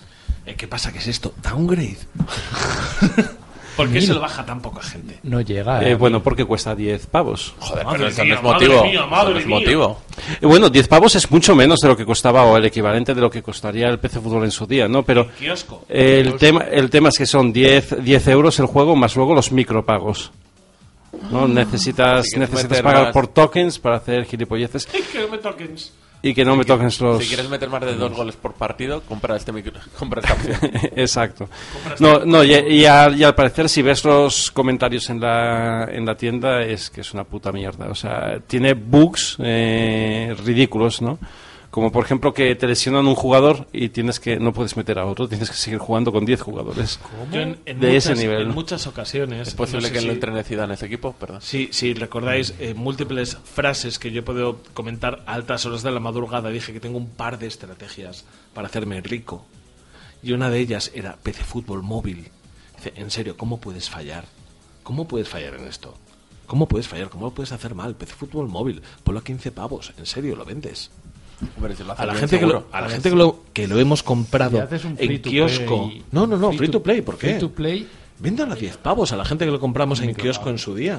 Hombre, también ¿Qué? el No. mercado está un poco copado entre el comunio y todas estas Claro, mierdas. todas estas- todos los periódicos tienen ver, ya- ¿eh? todos los periódicos generalistas puto PC Fútbol.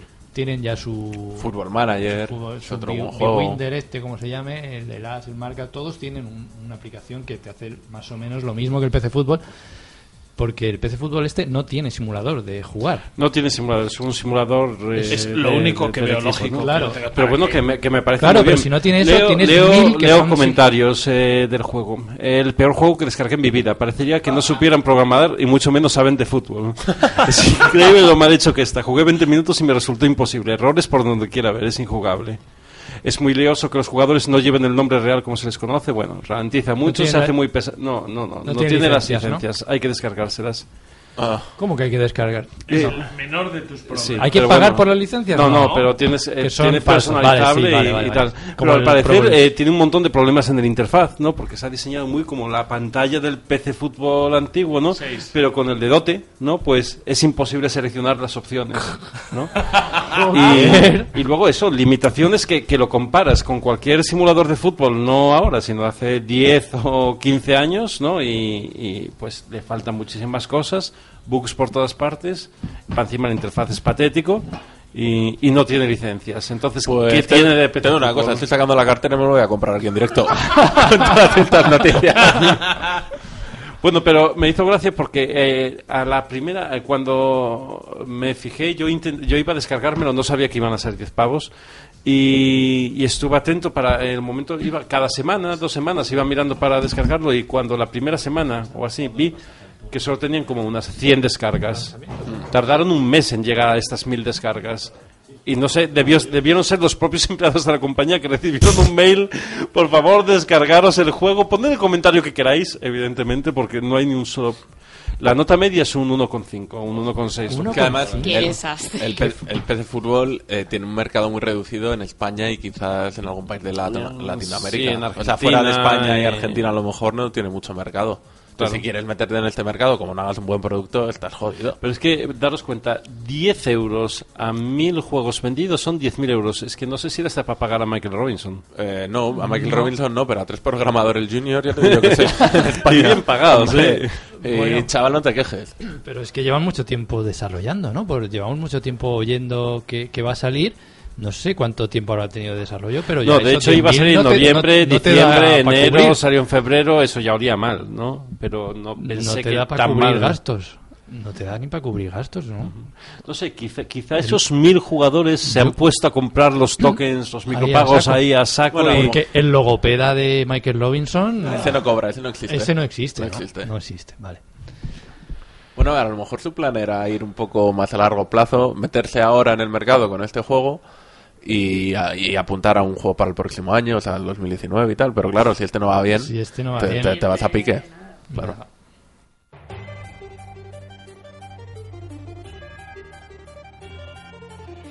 Lanzamientos.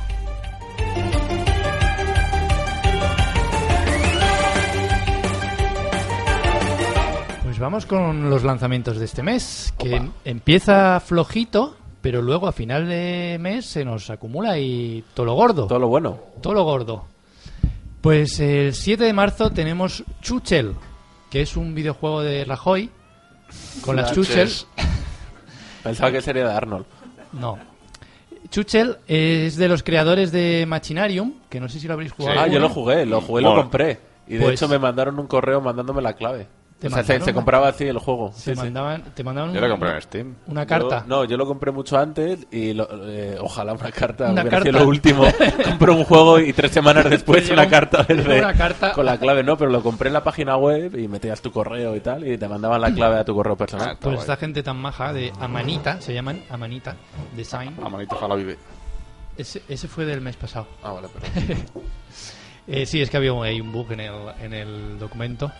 No ha habido ningún bug. ¿Qué me estás Ha contando? habido un bug, nos han hackeado. Me hackearon. Sigue para adelante, tira para adelante. Tiro para adelante. Pues esta gente van a sacar otro point and click, de los que les gusta a ellos, de, y lo han llamado como una comedia de aventuras. ¿Vale? Porque el protagonista es como, como una bole- bolita de pelo con bracitos y se parece un poquito a la ardilla de Ice Age. ¿Sabes? Va persiguiendo una cereza por el mundo y es todo como muy de gracioso, muy, muy de a mí cachondeo. Ma- Machinarium me pareció guay. Pues a lo Sí. mejor le doy un intento a esto, ¿eh? Machina- Son A mí los me mismos de gusta, a mí me Machinarium gusta, estaba entretenido. Point and click. Me aburrió muchísimo. Pero Pero, tú no tienes alma. Claro, Ya, ya, claro, pero- sí, sí. No, ya, No, no, no, es cierto, es cierto. No, pero no es tanto el alma, es que a ti No no, te gustan los, los no point es and mi click. tipo de juego. Claro, claro, No es mi tipo de juego. A mí este me encantaría, me encantó el anterior y la verdad sería muy feliz si saliese en Switch. Sería genial. Hostia, qué bueno, es ¿Qué verdad. pasa con el 90% de los títulos actualmente? Claro, esto, Este tipo de juegos le pegan realmente para la portátil. de hecho, Mira, sale... Nuclear Throne en Switch y me veis con una máscara de luchador mm, mexicano. Te has jugado al Isaac. Te ahí. jugado al Isaac en Switch ya. Claro. Claro, lo ¿Hasta tiene dónde ha como- llegado? Mira, ¿Hasta no, no, ha en serio, esto lo he contado mil veces. Mi viaje de novios eh, a Estados Unidos Sí, iros, lo hice iros jugando. iros programas más atrás y ya lo, Lo hice, lo sabréis. hice jugando al Binding of Isaac y cuando aterrizó el avión casi les digo, oye, dejadme un rato más. que sigo jugando al, al Binding of Isaac, pero bueno. Pues lo que decías que saliera en Switch sería genial y yo creo que terminará saliendo porque de hecho sale en Android y, y en iOS. O sea que está programado para móvil también, que sea point and click en la pantallita táctil, que la Switch lo tiene. O sea, sería maravilloso. Estoy viendo el personaje y es una cagada con, con una avellana en la cabeza. No, el, el protagonista es Es un carbonilla de... Carbonilla de los del estudio Ghibli, más o menos. Y ¿sabes? lleva Las un preservativo ver. en la cabeza. A ver, a ver. Lleva, lleva ahí un gorrillo. Una raro. barretina. Yo creo que me lo compraré. Es Es, eh, yo he visto. El es muy gracioso. es o sea, una es- mezcla entre un catalán y un condón. Y que va a hacer el chiste. Que cómo se llamaba. Pero creo que lo voy a dejar aquí. Ya nos hemos metido con muchos compañeros en este Vale, programa. vale, vale. Venga, pasamos. Dilo. Dilo. Venga, No, hombre, eh, si a, lo mejor, lo- a lo mejor lanzamos una sección, no te digo luego, más. una si luego lo voy a cortar. una sección de meterse no lo con hagamos, no lo gente. hagas. Una sección, no te No lo voy a cortar, no lo Venga, hagas. pasa palabra. 16 de marzo. Kirby Star Allies. Perdona un momento, ¿te has dado pasa? cuenta cómo llama compañeros a gente que vive de verdad de esto y no inútiles como nosotros? Eh, por, por, por igualarme, Ay, es ¿qué te- por la ¿Qué normalización. te pasa, eh? Que soy compañero. Eh, Que soy compañero. que soy compañero. No me Que me pegues. puse pelo en Turquía. Que soy español. Ole ahí. ¡Bum! Nacho Ortiz, ¿qué? ¿De qué? ¿Qué qué? No, Nacho Ortiz. que qué? Nacho, Nacho Ortiz se puso pelo en Turquía y nos reímos de- del hecho de que haya ¿Quién es tenido Nacho que Ortiz? tener Él está muy implantes orgulloso. capilares porque somos gilipollas. Efectivamente. ¿Quién es Nacho Ortiz? Nacho Ortiz era un señor que apareció en Meristation. ¿Quién es Medistation? Meristation es, Es un, una sección otro- de un señor catalán Es una sección que de le las- puso sí. la mitad del nombre del bar de sus padres y del sistema de juego más popular en su época, que era la PlayStation, y por eso del bar Can Mary. El Mary. eh, Can Mary, que era el, el nombre del restaurante. el- el- Carlos, tú que eres medio catalán y tienes que su entenderlo. y, y, y PlayStation Can- Can lo llamó barrio. Station. Casa Mary. Can- Sí, casa. sí, sí, casa, la casa de María, tronco. Qué fuerte. Casa de María. Eso suena a prostíbulo. Ford, que el Ford, ojalá. Bueno, pues es una casa de putas, porque Nacho Ortiz- podemos, por favor, podemos seguir. Podemos, por favor, ¿Me dejáis cor- cortar esto? Podemos, por- Gracias. Gracias. ¿Eh? Eh, yo ya he dicho ¿Qué eh, el título. ¿Qué- qué- ¿Quién se ha enterado del título? ¿Quién- Dígale a ese señor que se vaya. ¿De cuál de todos?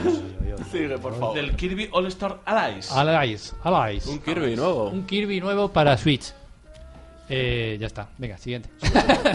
no, no, No, es eh, volvemos a los Kirby's tradicionales en 2D, avanzando, pero con, está todo diseñado en 3D, bonito.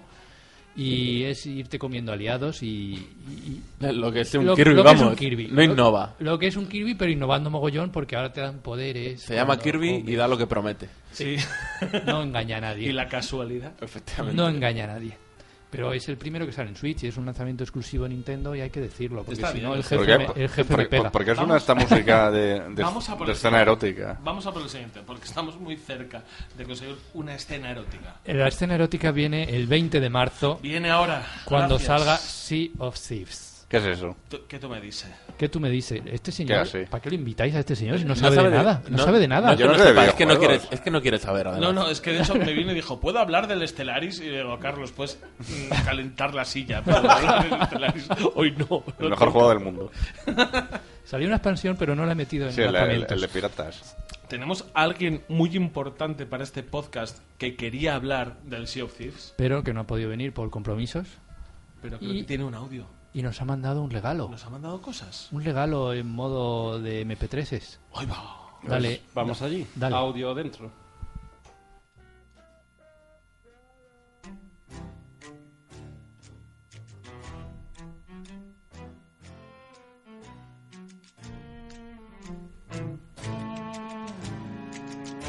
Sea of Thieves, uno de los grandes y pocos exponentes por ahora de Microsoft para este 2018 y para ello han decidido desempolvar una antigua compañía llamada Rare. ¿Os suena?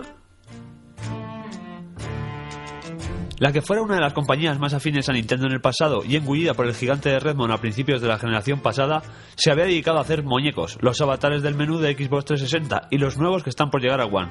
Trabajos de poco pelo para un estudio que en el pasado fue puntero. Microsoft, en parte por aprovecharlos y en parte por desesperación a falta de títulos exclusivos, les dio esa libertad que necesitaban. Así nació Sea of Thieves, un juego de piratas. Echémonos a la mar, grumetes.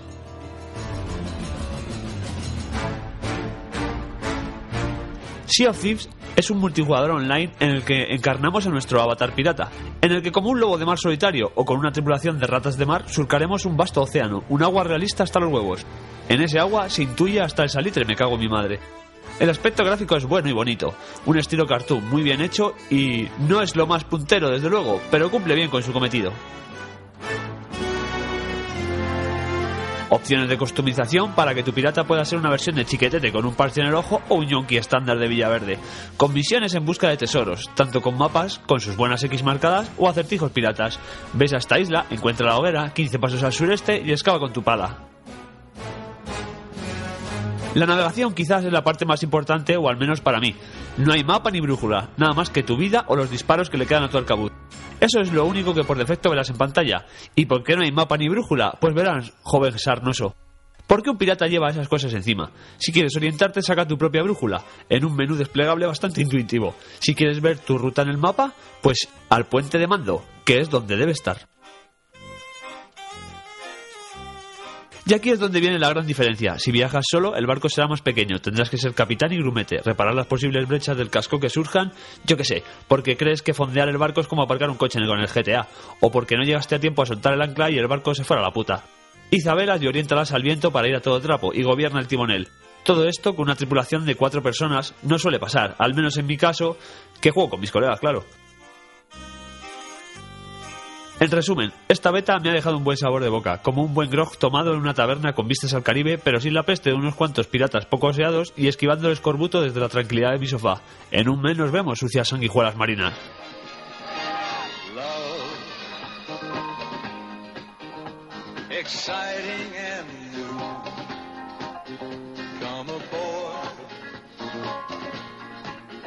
We're expecting you.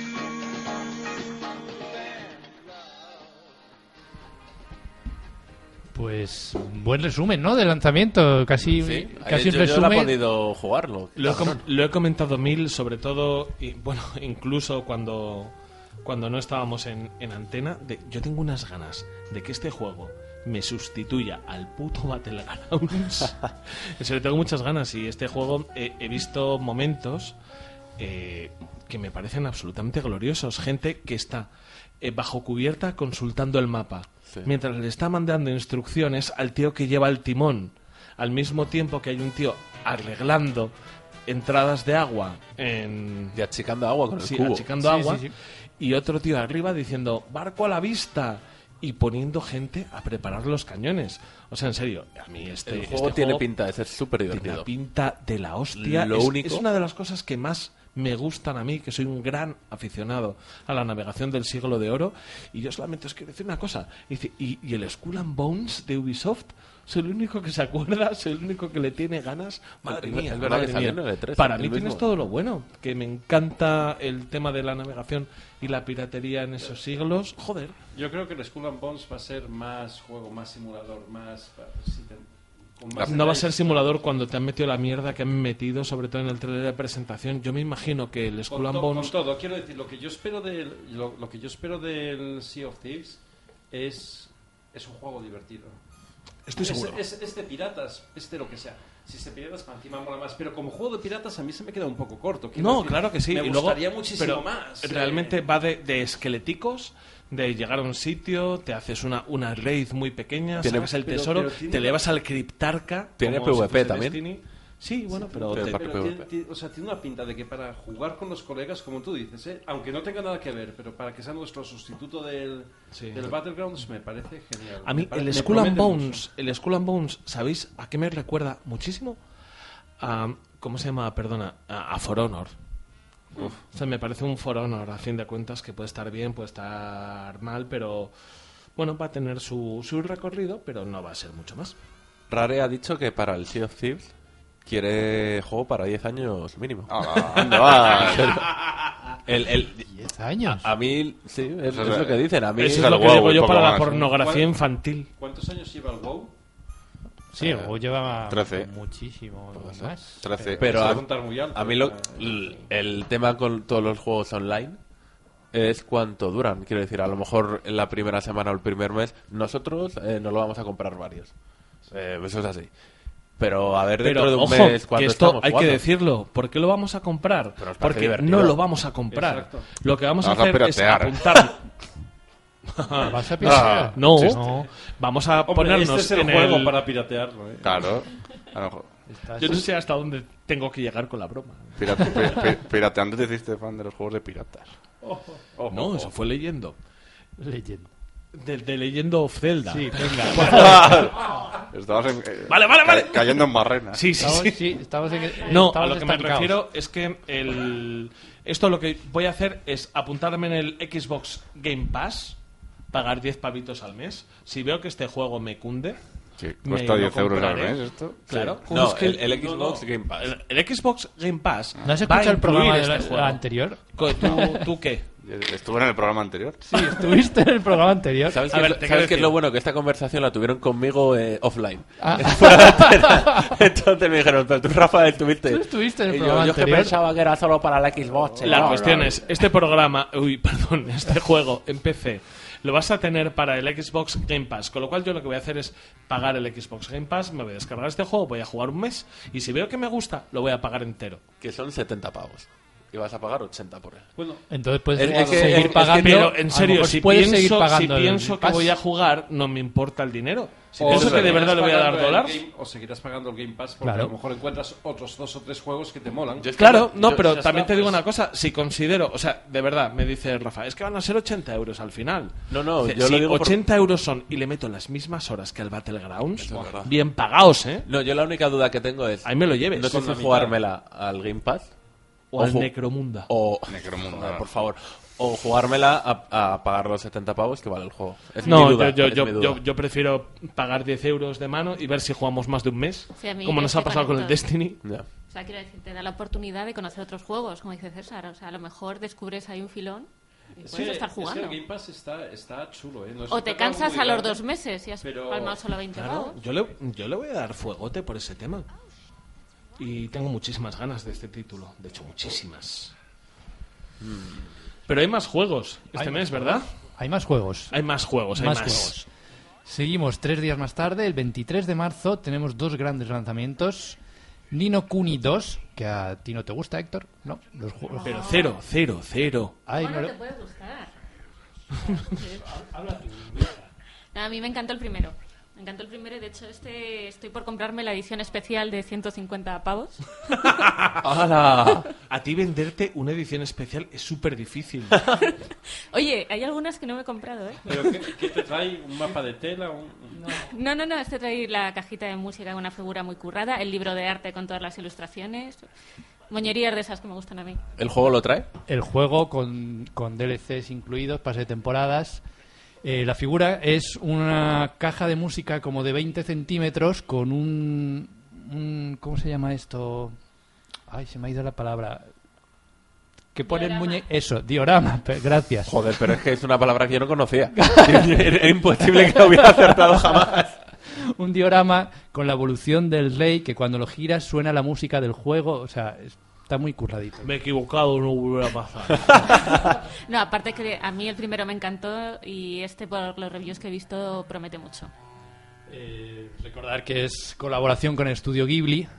Es todo súper sí. cookie, súper bonito y, y luego promete, tienen ya no es un no es solo la historia de RPG normal, sino que ahora le han metido un par de modos en plan juego de estrategia que tienes para construir y evolucionar tu propio poblado y de ahí dependerá tus armas, tu conocimiento de magia. Tienes que invertir como un poco Age of Empires ahí, invirtiendo en tu pueblo.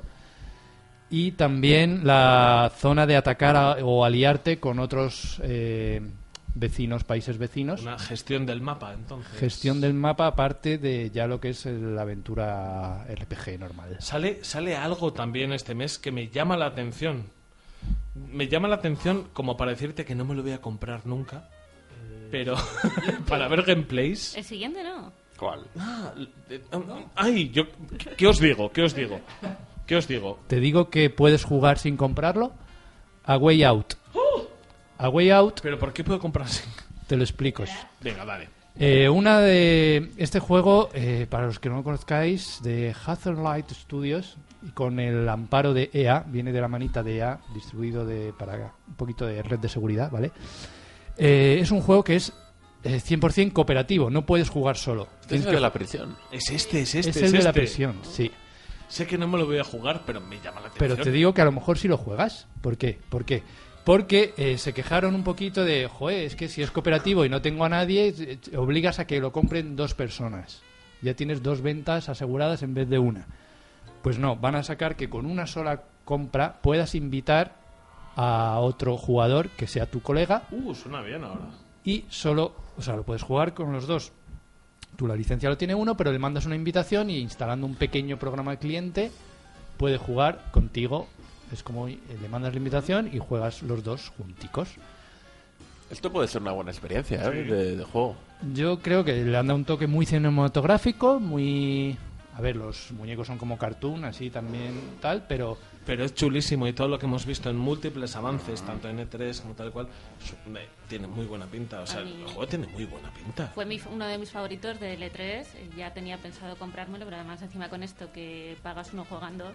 Ya ni Os viene muy bien por ahí, ¿eh? Ya, pero es que nosotros por nos ahí, viene muy bien, sí. por ahí, por ahí os viene muy bien.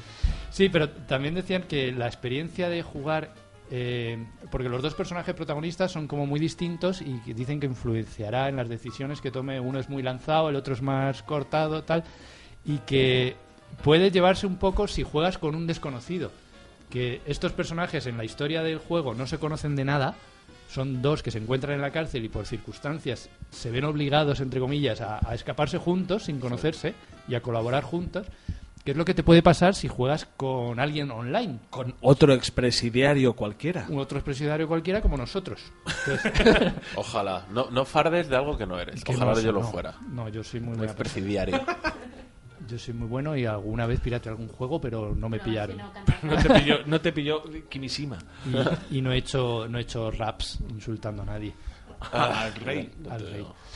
Y, y que comparaban eso, que la experiencia de encontrarte con un desconocido en internet y que tengas que colaborar sin conocerte de nada con él. Y eso era Journey. Y, Sí. y era maravilloso. En el Journey tampoco colaborabas Eso, eso, es el, el- el mayor miedo que tengo yo. Hostia. Si en Journey me he cruzado con gilipollas. o sea, decir, eres gilipollas, colega, ¿dónde vas? No, pero aquí estás en este obligado, juego. Ya, ya, ya. Y se me acaba de ocurrir, ¿tú puedes ir jugando el juego, o sea, por fases con diferentes desconocidos? Es que a lo mejor eso poco- rompe un poco, ¿no? Porque Claro. tú estás colaborando siempre con... Piensas que vas a colaborar siempre con una persona y a lo mejor hay una pantalla que colaboras con una persona. Hombre, si tú mandas la otra... invitación a alguien, ese es el que va a seguir jugando. Sí, pero otro que tenga el juego comprado, ¿sabes? Que, que tú entres sin tener amigos, que seas un forever Sí, porque en, en juegos online, como puede ser Battlefront, el PUBG, lo que sea, Sí. el, el colaborar con gente desconocida en cada partida, bueno, pues no pasa nada, ¿no? Aquí como no está la Pero en, un modo, pero en un modo historia a lo mejor te parece un poco raro, pues Hmm. juego cinco minutos con uno, una historia, luego otro cacho, bueno, no lo sé. No lo sé cómo lo tendrán organizado, pero como no hay esa restricción de no poder entablar amistad o relaciones, ¿no? Como era lo de Konami, Sí, relaciones. pues aquí a lo mejor sí te puedes hacer amigo de gente y seguir la aventura con ese. Siempre nuevo. con la misma persona, ¿no? Sería lo suyo quizás. Y más. Y más. ¿Qué más sale? ¿Qué más sale? Al final de mes, que no sabes si meterlo para este o dejarlo, porque no sé cuándo vamos a hacer el próximo programa. Pues yo vivimos no sé, yo vivimos no así, en, en la, en la incertidumbre. pues lo he metido aquí, venga. ¿Por El- qué no? El 27 de marzo sale un título que ya estaba en preventa hace año y medio, que es Far Cry 5. Qué ganas. Qué ganas, ¿eh? De En Ubisoft. serio, en serio, yo no ¿Sí? me he jugado al 4 porque considero que con los Far Cry siempre se hay que saltar uno. Entonces has jugado al Primal. Ese es el que se hay que saltar. Vale. Vale. No, bueno, de hecho sí hay que Claro, saltar dos. cuatro, ¿qué? Claro, es que... No, que... a Iba, ver, iba- iba a decir, yo jugué al, al 1, Yo juego al al tres. 2 lo tuve que abandonar de lo yo puta aburrido uno, que era. Yo jugué al 1, jugué al 3 y me pareció glorioso. El Yo jugué tres al es el maravilloso. 4 paso y me voy al 5. Yo jugué al 3 y a su expansión. El 3 es maravilloso. En la expansión, el... el- El 3 es muy buen juego. ¿Por, y por el- qué? Por el villano. Y cuando... No te creas, Porque ¿eh? me la coge con la mano. Y jugué a la expansión que no es el- la cosa esta futurista, sino Sí. que era el 4. Para mí, Era el cuatro. expansión es el 4. Y ya cuando vi que el Primal era una, el mapa del Primal era una copia del, Sí. del 4, Sí, dije, mira, una- chico, uno, mira, madre, mira, madre. chico, Ah, mira, sí, chico, Se mira, les chico. vio el primero un poquito ahí Y el reutilizando. 5 entonces ahí, reutilizando como estoy un material. poco con Resquemor, El no sé qué 5 haré. dicen que eso, que es un mapa gigante y nos traslada a, a la América profunda. Y dicen que es amor, dicen que es un gran juego. Bueno, eso siempre lo dicen. Pero sí, bueno, las primeras críticas que, que van a intentar lanzar, pues eso decíamos del villano del 3, pues que sea... Aquí el villano es un sectario de una secta ultra... Sí, católica. católica, ultraderecha del rifle americano. Ajá. Y, y bueno, pues... no Oye, sé. una pregunta, ¿a vosotros os pareció buen villano el del 3? Me pare- yo El había, del 3, yo había el leído que era la 3, puta polla y mientras jugaba decía, "Pff, no sé, no terminaba Sí, de... a, mí, a mí me gusta, es el Joker. O sea, es que Sí. tampoco le dan mucha más allá. Es el Joker. Me parece un gran villano, pero bueno, eh, no, no me lo voy a tatuar. Claro, Pero de hecho, po- podemos hablar de, de- eh, con cosas del juego, del 3. O sea, destripando el juego. Sí, tanto. Eh, cuando te- el, el villano, el que es más famoso, muere a mitad del juego. Sí, el pirado este luego hay un jefe suyo que al final es el jefe que final. sí, sí, Quiere decir, hay otro que coge su- Y, y de hecho la forma de matarle es un viaje de esto psicodélico que tienes... Que Sí, el no, malo no- no sé, o sea, el malo carismático sí que te lo cargas, pero bueno, es el Una que- forma, no sé, a mí me parece todo un poco raro porque como todo el mundo habla muy bien de este tío y, y de repente cuando veo cómo desaparece del juego pensé, pues no sé si ha sido para tanto. Es el que te. Ta- también, también es verdad que como el Far Cry, y lo hemos hablado alguna vez en un juego de mundos abiertos, puedes estar jugando el modo historia y de repente, 20 horas después, retomarlo porque has estado cazando osos o panteras, haciendo el payaso. a lo mejor fue lo que me ocurrió, ¿eh? que, que empecé a hacer un montón de cosas y dije, pues es que tampoco me, me ha llenado A mucho. mí me gustó, me pareció que para engancharte y seguir echándole unas orillas, que si no al principio a lo mejor te aburre un poco, estaba bastante bien. Bueno, Far Cry. Mil, mis cosas que a veces me pasan. Y ya está, cerramos el mes, que si no nos vamos al programa siguiente y, nos, y nos perdemos. Menos mal que hemos empezado con tiempo, ¿eh? No habla, Ay, no- madre, no habla de claro. Stellaris. Y ahora que vamos, sí, sí, igual, igual tengo unos minutos para dar por el culo. y ahora nos vamos a una cosa que, que tenía muchas ganas de comentar con la audiencia, y es que vamos a hacer menos análisis y muchos más estamos jugando, porque creo que realmente para analizar juegos hay gente que lo hace mejor. Entonces, vamos... Sí, sí, sí, en serio. ¿Quién? Vamos... Ni Nacho- nombres. Nacho. Nachorti. Nacho. ¿Quién es Nachorti? Qué cabrón. Es un señor. Es un señor que estaba calvo al principio de la temporada y que ahora ya no. Pero, Mister. pero bueno, Magia. no nos. Magia turca. Magia turca. Como Simeone. Ah, por favor. Magia Sí, sí, sí, Como le pasó lo mismo. eh, Hizo la misma hinchada. Pero vámonos, vamos a hablar de videojuegos ahora. Venga, vámonos.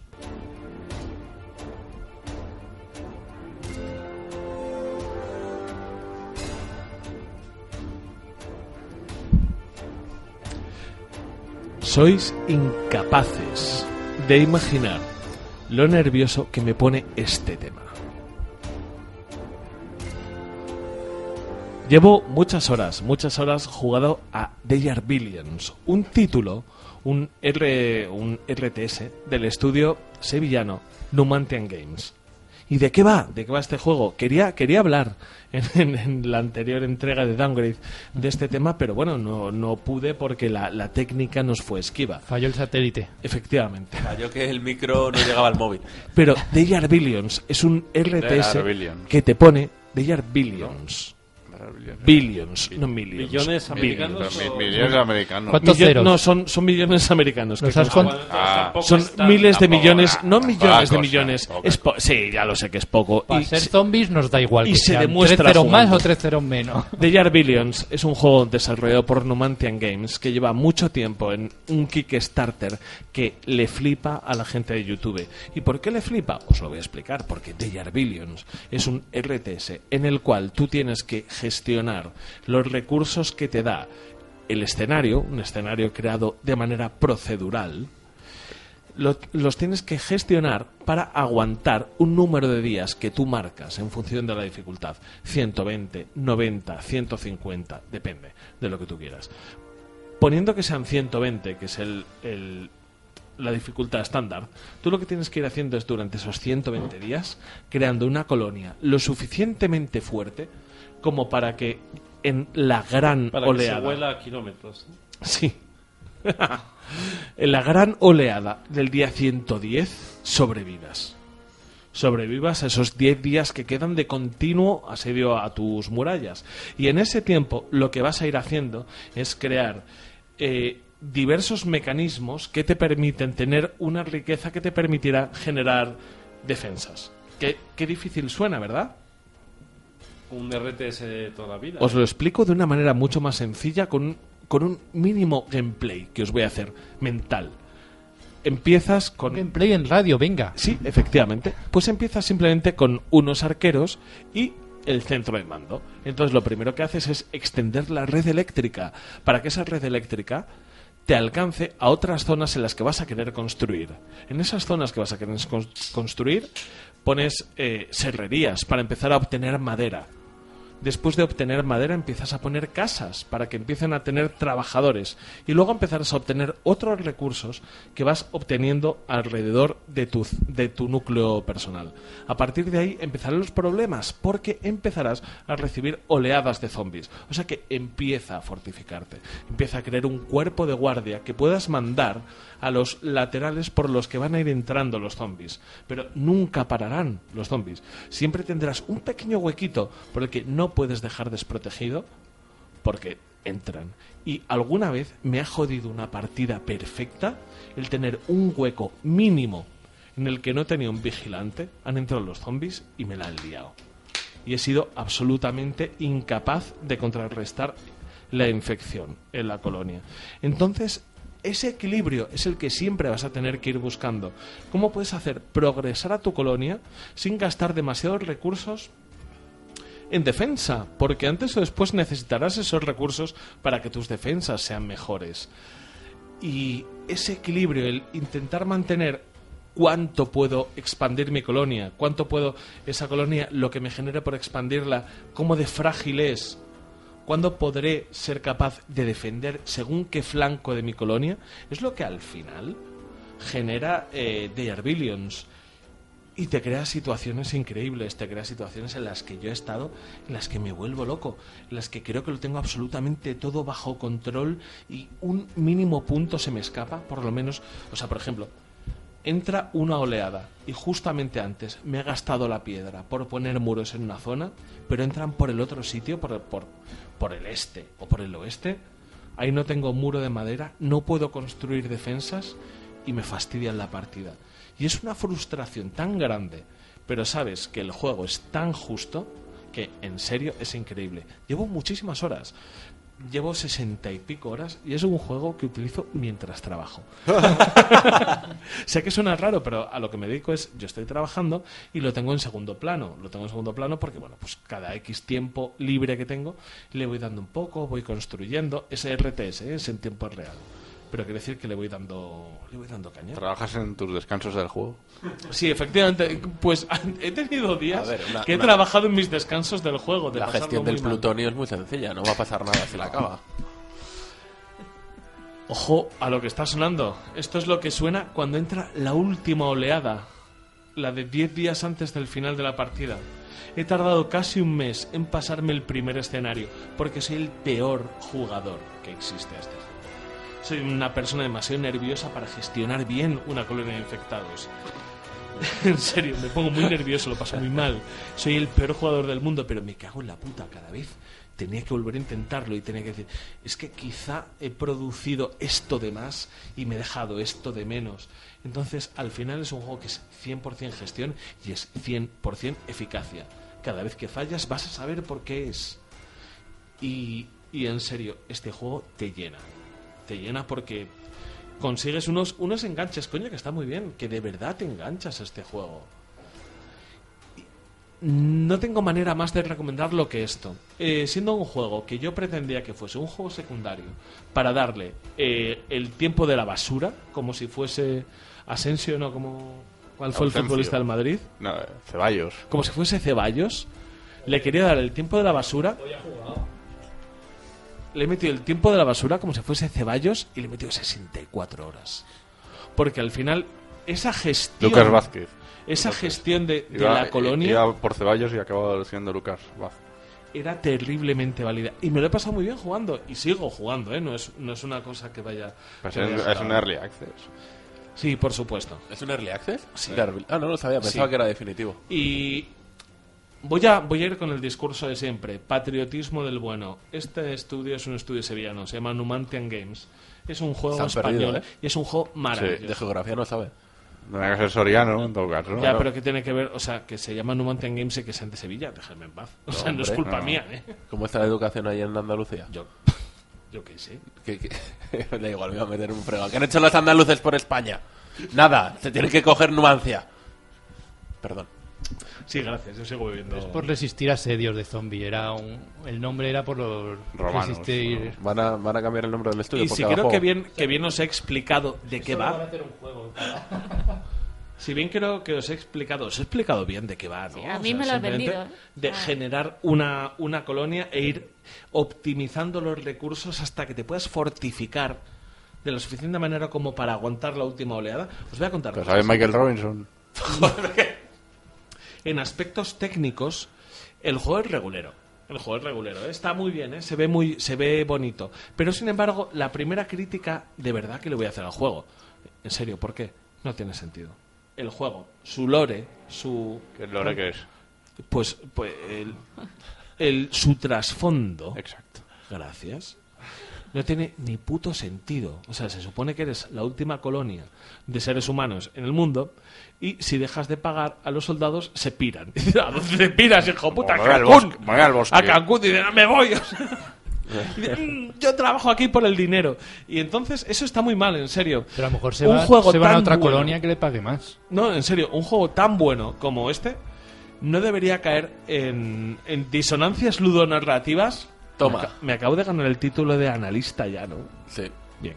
No debería en disonancias ludonarrativas tan gordas, en serio. No tiene sentido que tú dejes de pagar a tus soldados y se piren. ¿A dónde se piren? Se supone que No, sí, como mecánica está bien el pagar a la gente, pero quizás en la historia no tiene sentido. No, y aparte es raro, porque no sabes si estás en el futuro, en el pasado, en el presente. Tienes por una parte arqueros y por otro eh, mechas super mecanizados que tiran misiles.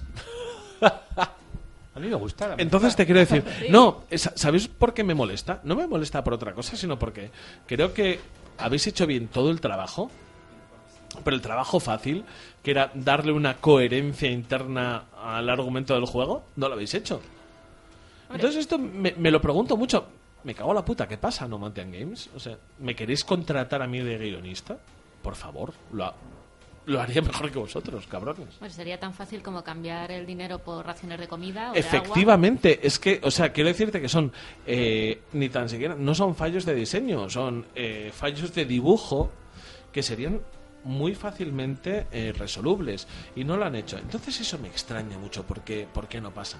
Pero es que luego el juego de verdad aguanta carros y carretas y yo me he visto fracasando de manera humillante un escenario digo, joder, la he cagado, la he cagado, la he cagado, me han entrado, tenía una zona sin vigilar, me han entrado por ahí, no lo he aguantado y me han comido la colonia porque he sido incapaz de contener la infección y me he jodido otra más. Entonces te quiero decir que nunca tienes la sensación de que el juego sea injusto contigo, el juego siempre se porta bien, el juego siempre reacciona de la manera que tú esperas y los fallos son siempre tuyos.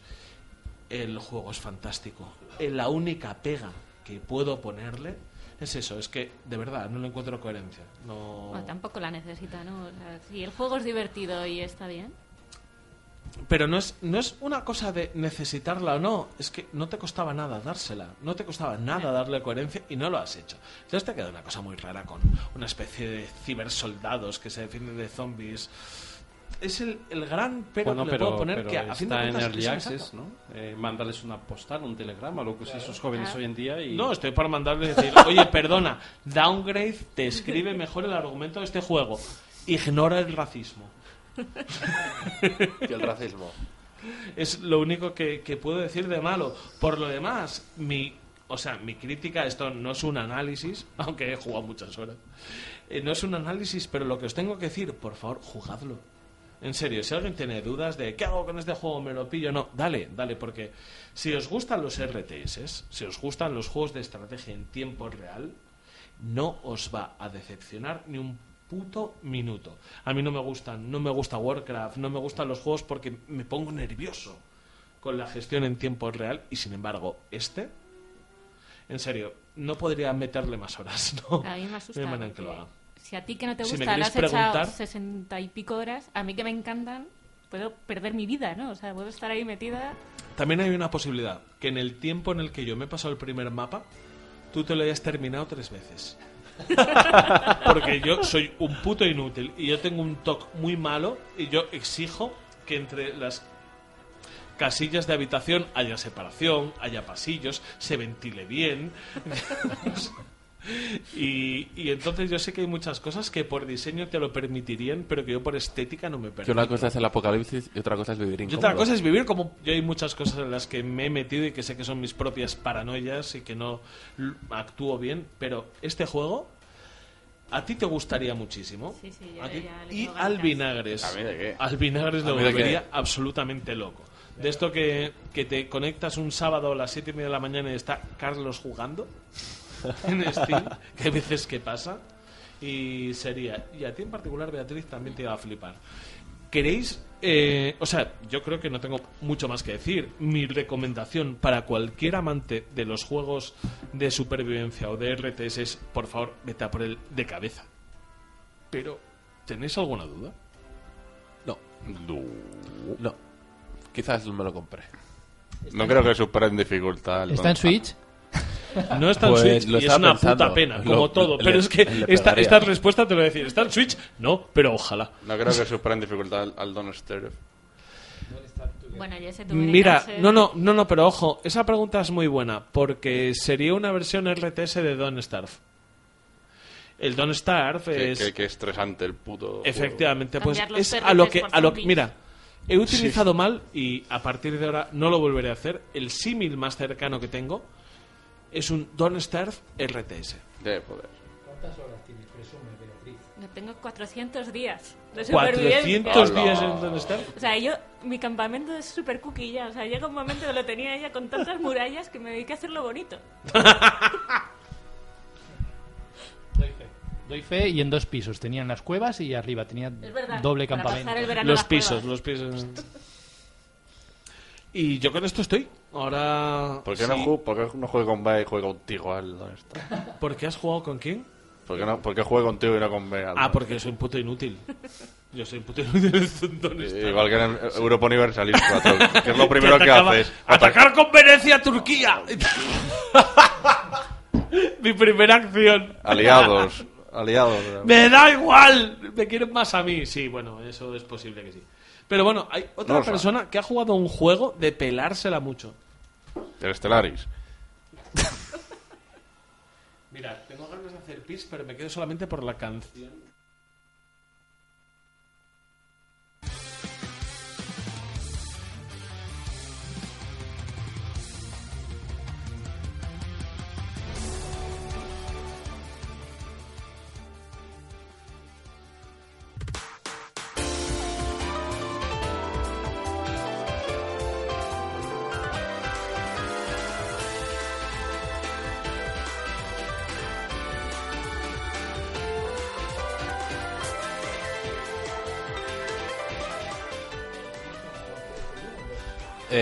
Vamos a hablar, que ya lo hablamos en el Estamos Jugando del mes anterior. ¿Ah, sí? Sigo jugando al Bayonetta en mis ratillos libres. Que ahora está otra vez de moda, bueno, más que de moda, de actualidad, porque ha salido la- el 1 y el 2, el remaster para la Switch. Para Twitch, que solo sale el uno en cartucho y otro te lo tienes que descargar. En es digital. raro. No, pero ha habido además bastantes problemas a la hora de descargarte el uno en la Switch. ¿eh? ¿Ah, sí? No, al parecer no iba Sa- bien ¿Sabes dónde no pasa eso? En. PC. En PC funciona de puta madre. Claro, sí. Te lo compras en el Steam y ala. Ahora el 2 ya te jodes un rato. Bueno, eh, Bayonetta, para el que no lo conozca, eh, no, no sé qué, qué estilo clasificarlo. Es que iba a decir hack and slash. Sí. Sí, ¿verdad? Puede ser. Bueno, un hack and slash eh, muy divertido, muy japonés, también hay que decirlo. Decíamos el mes anterior, medio en broma, medio completamente en serio, que esto me pilla con 16 años y el personaje no puede ser más erótico. Quiero decir, el personaje hubiera sido erótico igual, yo hubiera tenido muchas más hormonas revolucionadas. Más allá de eso, que es hasta divertido, es un juego muy bueno, muy de, de habilidad sobre todo. Juego- yo con este estilo de juegos de hack and slash como pueden eh, más de combinaciones, de combos y tal. A mí lo único que la única pega que les suelo poner es que no necesitas manejar bien todos los combos para terminar el juego. Pero eso es bueno y malo a la vez. Claro, o sea, es- entonces yo, yo, por ejemplo me voy pasando todos los niveles en modo piedra, con recompensa piedra, porque que es el- la peor de las calificaciones. Pero bueno, para la gente que le mole sacar el máximo que es platino, ir haciendo nuevas combinaciones Y hay sacar la mayor platinos, puntuación. hay platinos perfectos en los que te tienes que saber las combinaciones. Claro. Pero, pero sí, como un pero o puto sea, chiflao, o sea. yo es que no, no, no voy muy por ahí en los juegos porque además también el Bayonetta una de las cosas que tienes es vas aprendiendo y vas comprando nuevos movimientos y luego en una segunda vuelta es cuando empiezas a aprovechar mejor todo y eres mucho más capaz. Yo que no soy muy de darle una segunda pasada a los juegos, pues bueno, se, se me hace cortito ahí. Pero el juego es súper divertido. Yo recuerdo que sí nos picábamos. O sea, yo sí intentaba sacar la A y el platino y tengo ahí unos cuantos trofeos. Yo me lo jugué en la Play y me gustó bastante. Resultó un juego muy divertido, muy exagerado, muy barroco. ¿Sabes? Y a pesar de ser tan japonés, un personaje femenino, como lo dices tú, eh, Absurdamente erótico. Oh, madre absurdamente mía, erótico. absurdamente erótico. me pareció erótico. tan bien llevado, ¿sabes? Que yo me lo pasaba genial. Te digo una cosa. Uno de mis personajes favoritos. 15 años y para dislocarse la polla, ¿eh? o sea, en Sí, serio. no, no, que sí, lo, lo que acabo te de la decir. rompes, que te la sí, que sí. rompes. Sí, Sí. sí. Tú estabas justo en el baño, pero sí. Claro, dislocándome la polla. Lo hemos, lo hemos Yo estaba en el baño dislocándome la polla. Sacando platino. Sí. Pero quiero decir que está muy bien hecho porque no solo tiene eso, es un personaje inteligente, divertido, ¿sabes? Que se podían haber quedado simplemente en la estética. Bueno, inteligente no sé mucho. Tampoco es que la historia de para, momento- para mucha maravilloso. El humor, el humor sí, el humor, sí, es- el humor. Pero, Te y esto, y esto lo comentan en, en Eurogamer, y es que es verdad. O sea, es que te mola jugar con bayoneta porque se burla de los contrarios, baila mientras pelea. Sí. Y cuando tú te llevas, haces una pelea y se lleva unas cuantas hostias, bayoneta, dices, joder, lo voy a repetir porque no me pega que a bayoneta le caigan. Bayoneta tiene que divertirse peleando y de verdad eh, es divertido, joder, pelear con, con bayoneta. Y te gusta verla disfrutar. Sí, además, joder, es muy golfo. Es, Es muy golfo. Es, es muy divertido. Mira, qué término más cuñado y más asqueroso. Pero es que es verdad, es muy golfo. No, pero bueno, es, Es muy canallita. Sí, no, no, no es canallita, no es Es canallita. ese sentido de tirar un beso cuando te pasas el nivel y, Sí. y puedes ir avanzando. El nivel de los... com- Eh, una, cuando... Ponerles el puto tiempo bruja, la guadaña. Sí. Ponerles ahí, pegarles en el culo mientras le amputas Sí. la cabeza. Tío, que en serio es genial. Sí, cuando consigues, llevas muchos combos seguidos y no te han hecho daño, el poder hacer el especial, que es diferente según el personaje. Hay algunos que son muy divertidos. El, joder, el, el que te enfrentas contra uno de los monstruos de aspecto muy femenino, o sea, muy bayoneta, pero en malo. Que es, es un potro de tortura de estos en ángulo, que, Ah, sí. que, que la metes en medio y dices, bueno, es que esto es ya la coña absoluta. Pero sobre todo yo creo que, que lo que destaca Bayonetta es que es un juego que absolutamente todas las pulsaciones que le des al mando van a significar algo. Porque es un juego que está tan medido, es tan preciso, Sí. que no hay nada que se quede eh, absolutamente a la... Joder, pues... No hay nada que... No, es, no hay nada aleatorio a la hora de pulsar un botón. Sí, es un Entonces- juego de muchísima habilidad. ¿eh? y es que es de ojo, muchísima es un habilidad. juego de ser muy fino. Es un juego Sí. en el que si quieres llegar a ciertos niveles, como intentar sacar platinos, Eso es. platinos puros y tal, coño, pues sí, el, el juego, o sea, si es te lo quieres pasar. técnico. Si te lo Es quieres pasar y ya está, como estoy haciendo yo. como Porque, como he dicho, no soy Pero muy eso es un puto minuto, eso es un momento. Claro. Pero yo he visto gente sacarse platinos eh, y, no parar con un combo que la gente se lo tiene. En serio, parece un, un rhythm game, un. ¿Cómo se dice? Un juego de ritmo, un. De bailar. Claro, sí, sí, sí, Sí, parece un juego de ritmo. O sea, un juego en el que tú sabes que tienes que golpe, golpe, paro. Golpe fuerte, paro, paro, paro. eh, Sí. Golpe. Patapum. tal, tal, tal. Sí, no, está y claro que sacar una buena terminas. sacar la buena puntuación es la hostia difícil y a la gente que le gusta, vamos, completamente recomendable. Y el nivel de dificultad que lo juegues también, porque Y es difícil, es un juego que es claro, difícil. Yo- a mí, a mí difícil no me parece. O sea, me parece, ya te digo. En el, en el máximo nivel de dificultad. Yo es que no sé en qué el nivel estoy jugándolo, la verdad. Yo- Vas para adelante como en un Vanquish. O sea, Es disfrutable en nivel de dificultad bajo, pero según si lo quieres ponértelo jodido. Pero dif- y eh, eh, realmente, realmente la idea no es tanto que te sea difícil como sacar una buena Es, puntuación. es- es O sea, lo que te iba a decir. Yo, yo es a lo que voy. O sea, no es difícil terminar el juego. Me parece muy difícil llegar al nivel platino en todos los niveles. Eso es lo que quiero decir. La, la banda sonora está tan terriblemente sexualizada que es esta y es maravillosa. Por favor, César.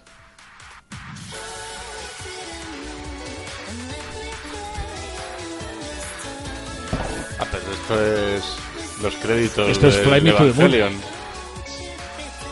Que yo sepa, ¿no? No, creo que sí.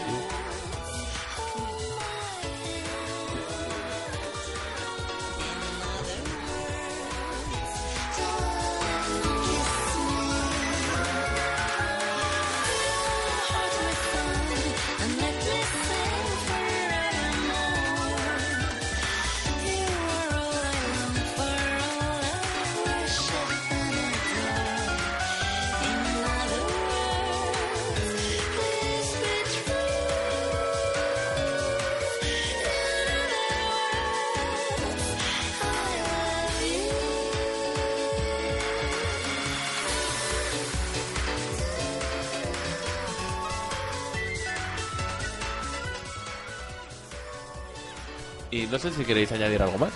Yo lo dejo ahí. Todo aquel que pueda jugar en PC que lo haga y desde luego la gente que tenga una Switch que aproveche y que se pille los dos, el 1 y el 2. Sí, sí, sí. O sea, yo lo veo completamente recomendable y, y a fuego con esto.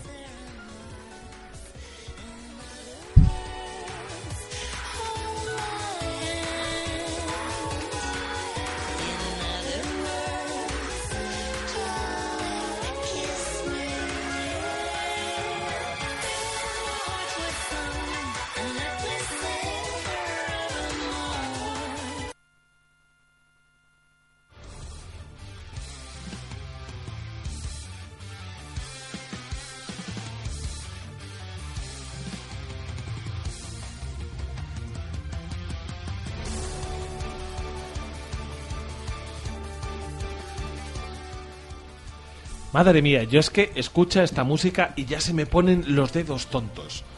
Yo os explico por qué. Porque esta es la banda sonora de Dragon Ball Z Fighters. De, no, perdón, Fighters Z. Yo qué sé, yo qué sé. Da igual. Yo qué sé, os voy a contar. A mí Dragon Ball me flipa. O sea, yo soy eh, un auténtico fan de Bola de Dragón. Tengo sus cómics en varios formatos y siempre me ha gustado mucho. Y eso que, que soy asturiano, no soy ni, ni gallego ni catalán. No, es verdad. Esto, esto le tienes que dar una explicación. ¿por qué? Porque ahí donde O sea, las pega. En la, No, TV, no, en la eh, TV TV3 en Cataluña siguen echando bola de dragón. Efectivamente. Y, y TVG siempre eh, utilizaron para la normalización de las lenguas regionales, utilizaron eh, bola de dragón, bola de drag, dragó y bola, bula de dragó. Y se utilizó muchísimo. Pero y bola de dragón aquí en Telemadrid también lo ponían. Pero muy tarde, pero en, muy antena, en tarde. Antena 3 luego lo pusieron. Y en Antena 3, En pero muy Megatrix. tarde. O sea, te quiero decir, yo, de hecho, como asturiano, os lo voy a contar, mm, conocía muchísimo antes Bola de Dragón que el anime. O sea, eh, para mí llegaron los, el anime, los cómics muchísimo antes de lo que podría haber llegado en, en otras comunidades autónomas. Entonces yo soy terriblemente fan. Y este juego llevo dándole muchísimas horas desde que ha salido, desde el primer día, y me cago en la leche. ¿Cuándo salió? Pues eh, salió a finales del mes pasado, el 24 de enero, puede ser. Hace un mes, sí, más o menos. Mira el guion del anterior y... Sí. Y es brutal, en serio. Yo como gran fan de Bola de Dragón, no quiero analizarlo porque es que ¿qué le voy a dar? ¿Un 10? Claro, es que se lo voy a dar porque me flipa Bola de Dragón. Pero os digo que el juego yo a día de hoy me he jugado todos los modos historia. Estoy jugando todos los modos arcade y todavía no os lo he querido analizar porque no he entrado en los modos competitivos, porque es que, de verdad, no quiero entrar. Es que no quiero. Ojo el nivel ahí, eh. No, No juegas, quiero, no juegas en competitivo porque no funcionaban los servers. Sí funcionaban, sí Al funcionaban. principio tuvo muchos problemas, ahora ya sí parece que Y yo lo que no quiero, no quiero tampoco es que me quiten las ganas de jugar, pero por el momento todo lo que he jugado es un juego absolutamente maravilloso. Daros cuenta que es un juego que, aún editado por Namco Bandai, no deja de ser eh, un juego hecho por la gente que hacía aquellos juegos maravillosos de Marvel vs. Capcom y... Se me ha olvidado el nombre, ¿me lo puedo buscar ahora en un segundo? cuál? Estoy como un puto idiota. Sí, pero si no ¿El sabemos nombre de de qué. La, la editora. ¿De quién? Los que desarrollaron Marvel vs. Capcom. System. Arc System Works, gracias, perdona, es que se me olvidado el nombre. Lo desarrolla um, Arc System Works, que hizo otros juegos de acción en dos dimensiones, muy rápidos, muy dinámicos, muy vicencos. Y realmente este juego tiene todo eso. Este juego tiene una capa muy fácil, que es muy fácil de acceder, que es simplemente aporrear botones y en los que te vas a flipar, porque va a pasar algo grandioso. Cuando tú le das mucho a los botones, tú le vas a dar muchísimo y vas a tirar al tío al cielo, tirarlo al suelo y cuando esté en el suelo le vas a meter un kamehameha. Va a ser glorioso. Y eso es un poco la marca de Arc System Works, Mm. pero es que luego va a tener una profundidad bastante, bastante loca. Y sinceramente, el espectáculo visual que te supone este juego, a mí hay veces que me he sobreexcitado. Sí, ya no he solo- tenido que parar un poquito, he tenido Claro, que parar un ya, poquito. ya no solo para el que juega, sino verlo en sí es un flipe de Es una gozada de verlo. color. eh. Sí, sí. Y, la, y las transiciones, las animaciones, todo. O sea, no parece un videojuego, ¿eh? Bueno, sí, sí lo parece. Sobre ¿Sí? todo cuando lo tienes un poco manejado. Es muchísimo videojuego hasta el punto de cansarte. Esas Sí, pero han recreado muchas viñetas de, de los Por cómics supuesto, está y poses absolutamente y todo recreado. Es que clavado incluso está muy bien. Un movimiento que me encanta. Eh, Napa tiene un punto en el que se tira sobre, sobre Caos. Y le dice Vegeta, para, Napa. Y para y tienes una viñeta en la que para. Es súper chulo. Y es un golpe especial de Napa. El poder lanzarse sobre un enemigo y parar. Por si te quieren hacer un counter. Pero en serio, es increíble la profundidad que tiene y lo bien que lo pasas. Yo es que hay veces que, que me he flipado muchísimo jugando contra la máquina. Mi personaje principal es Yamcha. ¿En serio? En serio. alguien tenía que hacerlo. Puto mejor Yamcha. Por verle ganar algo alguna vez. Claro, pero es que me he visto en momentos maravillosos de interceptar al tío en el aire, meterle, meterle unas hostias, tirarlo al suelo, hacerle el colmillo del dragón, eh, perdón, el colmillo del lobo, Hostia, y luego encima meterle un kamehameha y una bola de energía. Qué bonito. Y en ese momento dices, joder, qué bien estoy jugando, qué bien me lo paso. ¿Le puedes seguir pagando Fantasma Bulma? Sí, por Ojo, pues sí. Y es maravilloso cómo, interac- eh, cómo interactúan entre los personajes.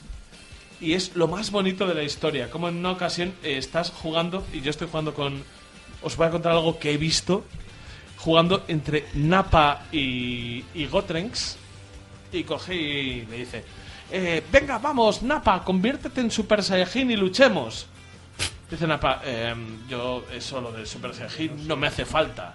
Dice, no, en serio, si haces... Te conviertes en Super Saiyajin. Y coge y pregunta a Napa, ¿de verdad? Dice, "Y a mí no me pasa. Dice. Entonces, este, este tipo de interacciones está muy bien. Piccolo preguntándose por qué le gusta tanto. eh, o sea, tú ves a Yamcha y a Vegeta en el mismo equipo y a Piccolo. Y cogen y intercambian un par de frases y Piccolo termina diciendo, creo que ya sé por qué Bulma prefiere a Vegeta. Hostia, qué bueno. En serio, esos momentos para los fans de Bola de Dragón son maravillosos. Y como juego es increíble. O sea, yo tengo una pantalla muy grande, tengo una pantalla que tengo demasiado cerca de la cara y veo demasiadas luces, formas y colores. A veces que me pierdo en todo aquello porque el Epilepsia espectáculo, visual. el espectáculo es absolutamente alucinante. No os quiero valorar nada como juego de lucha porque de verdad no sé nada de juegos de lucha competitivos, pero sé que lo que he jugado hasta el momento, que es el arcade hasta el final y el modo historia hasta el final, es para si de verdad no, no te pido ya que seas fan de Bola de Dragón como yo lo soy. Si te gusta Bola de Dragón, este juego es absolutamente imprescindible. Nada te va a hacer sentir más dentro de la serie que jugar a este juego, que encima es terriblemente solvente. Mi recomendación, por favor, ¿te gustan los juegos de lucha? ¿Te gusta lo de dragón? Vete a por ello.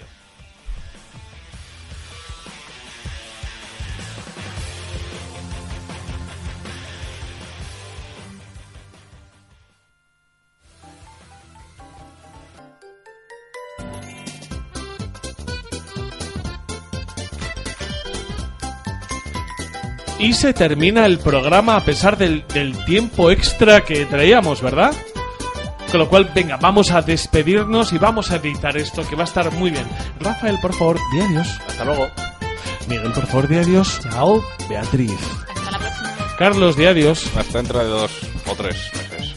Tú te vienes el, el mes que viene, te lo digo yo. Ronnie, grita adiós. Adiós. César, por favor, di adiós. Adiós a todos. Y también se despide un servidor de ustedes, Héctor Camba. Hasta la vista. Adiós.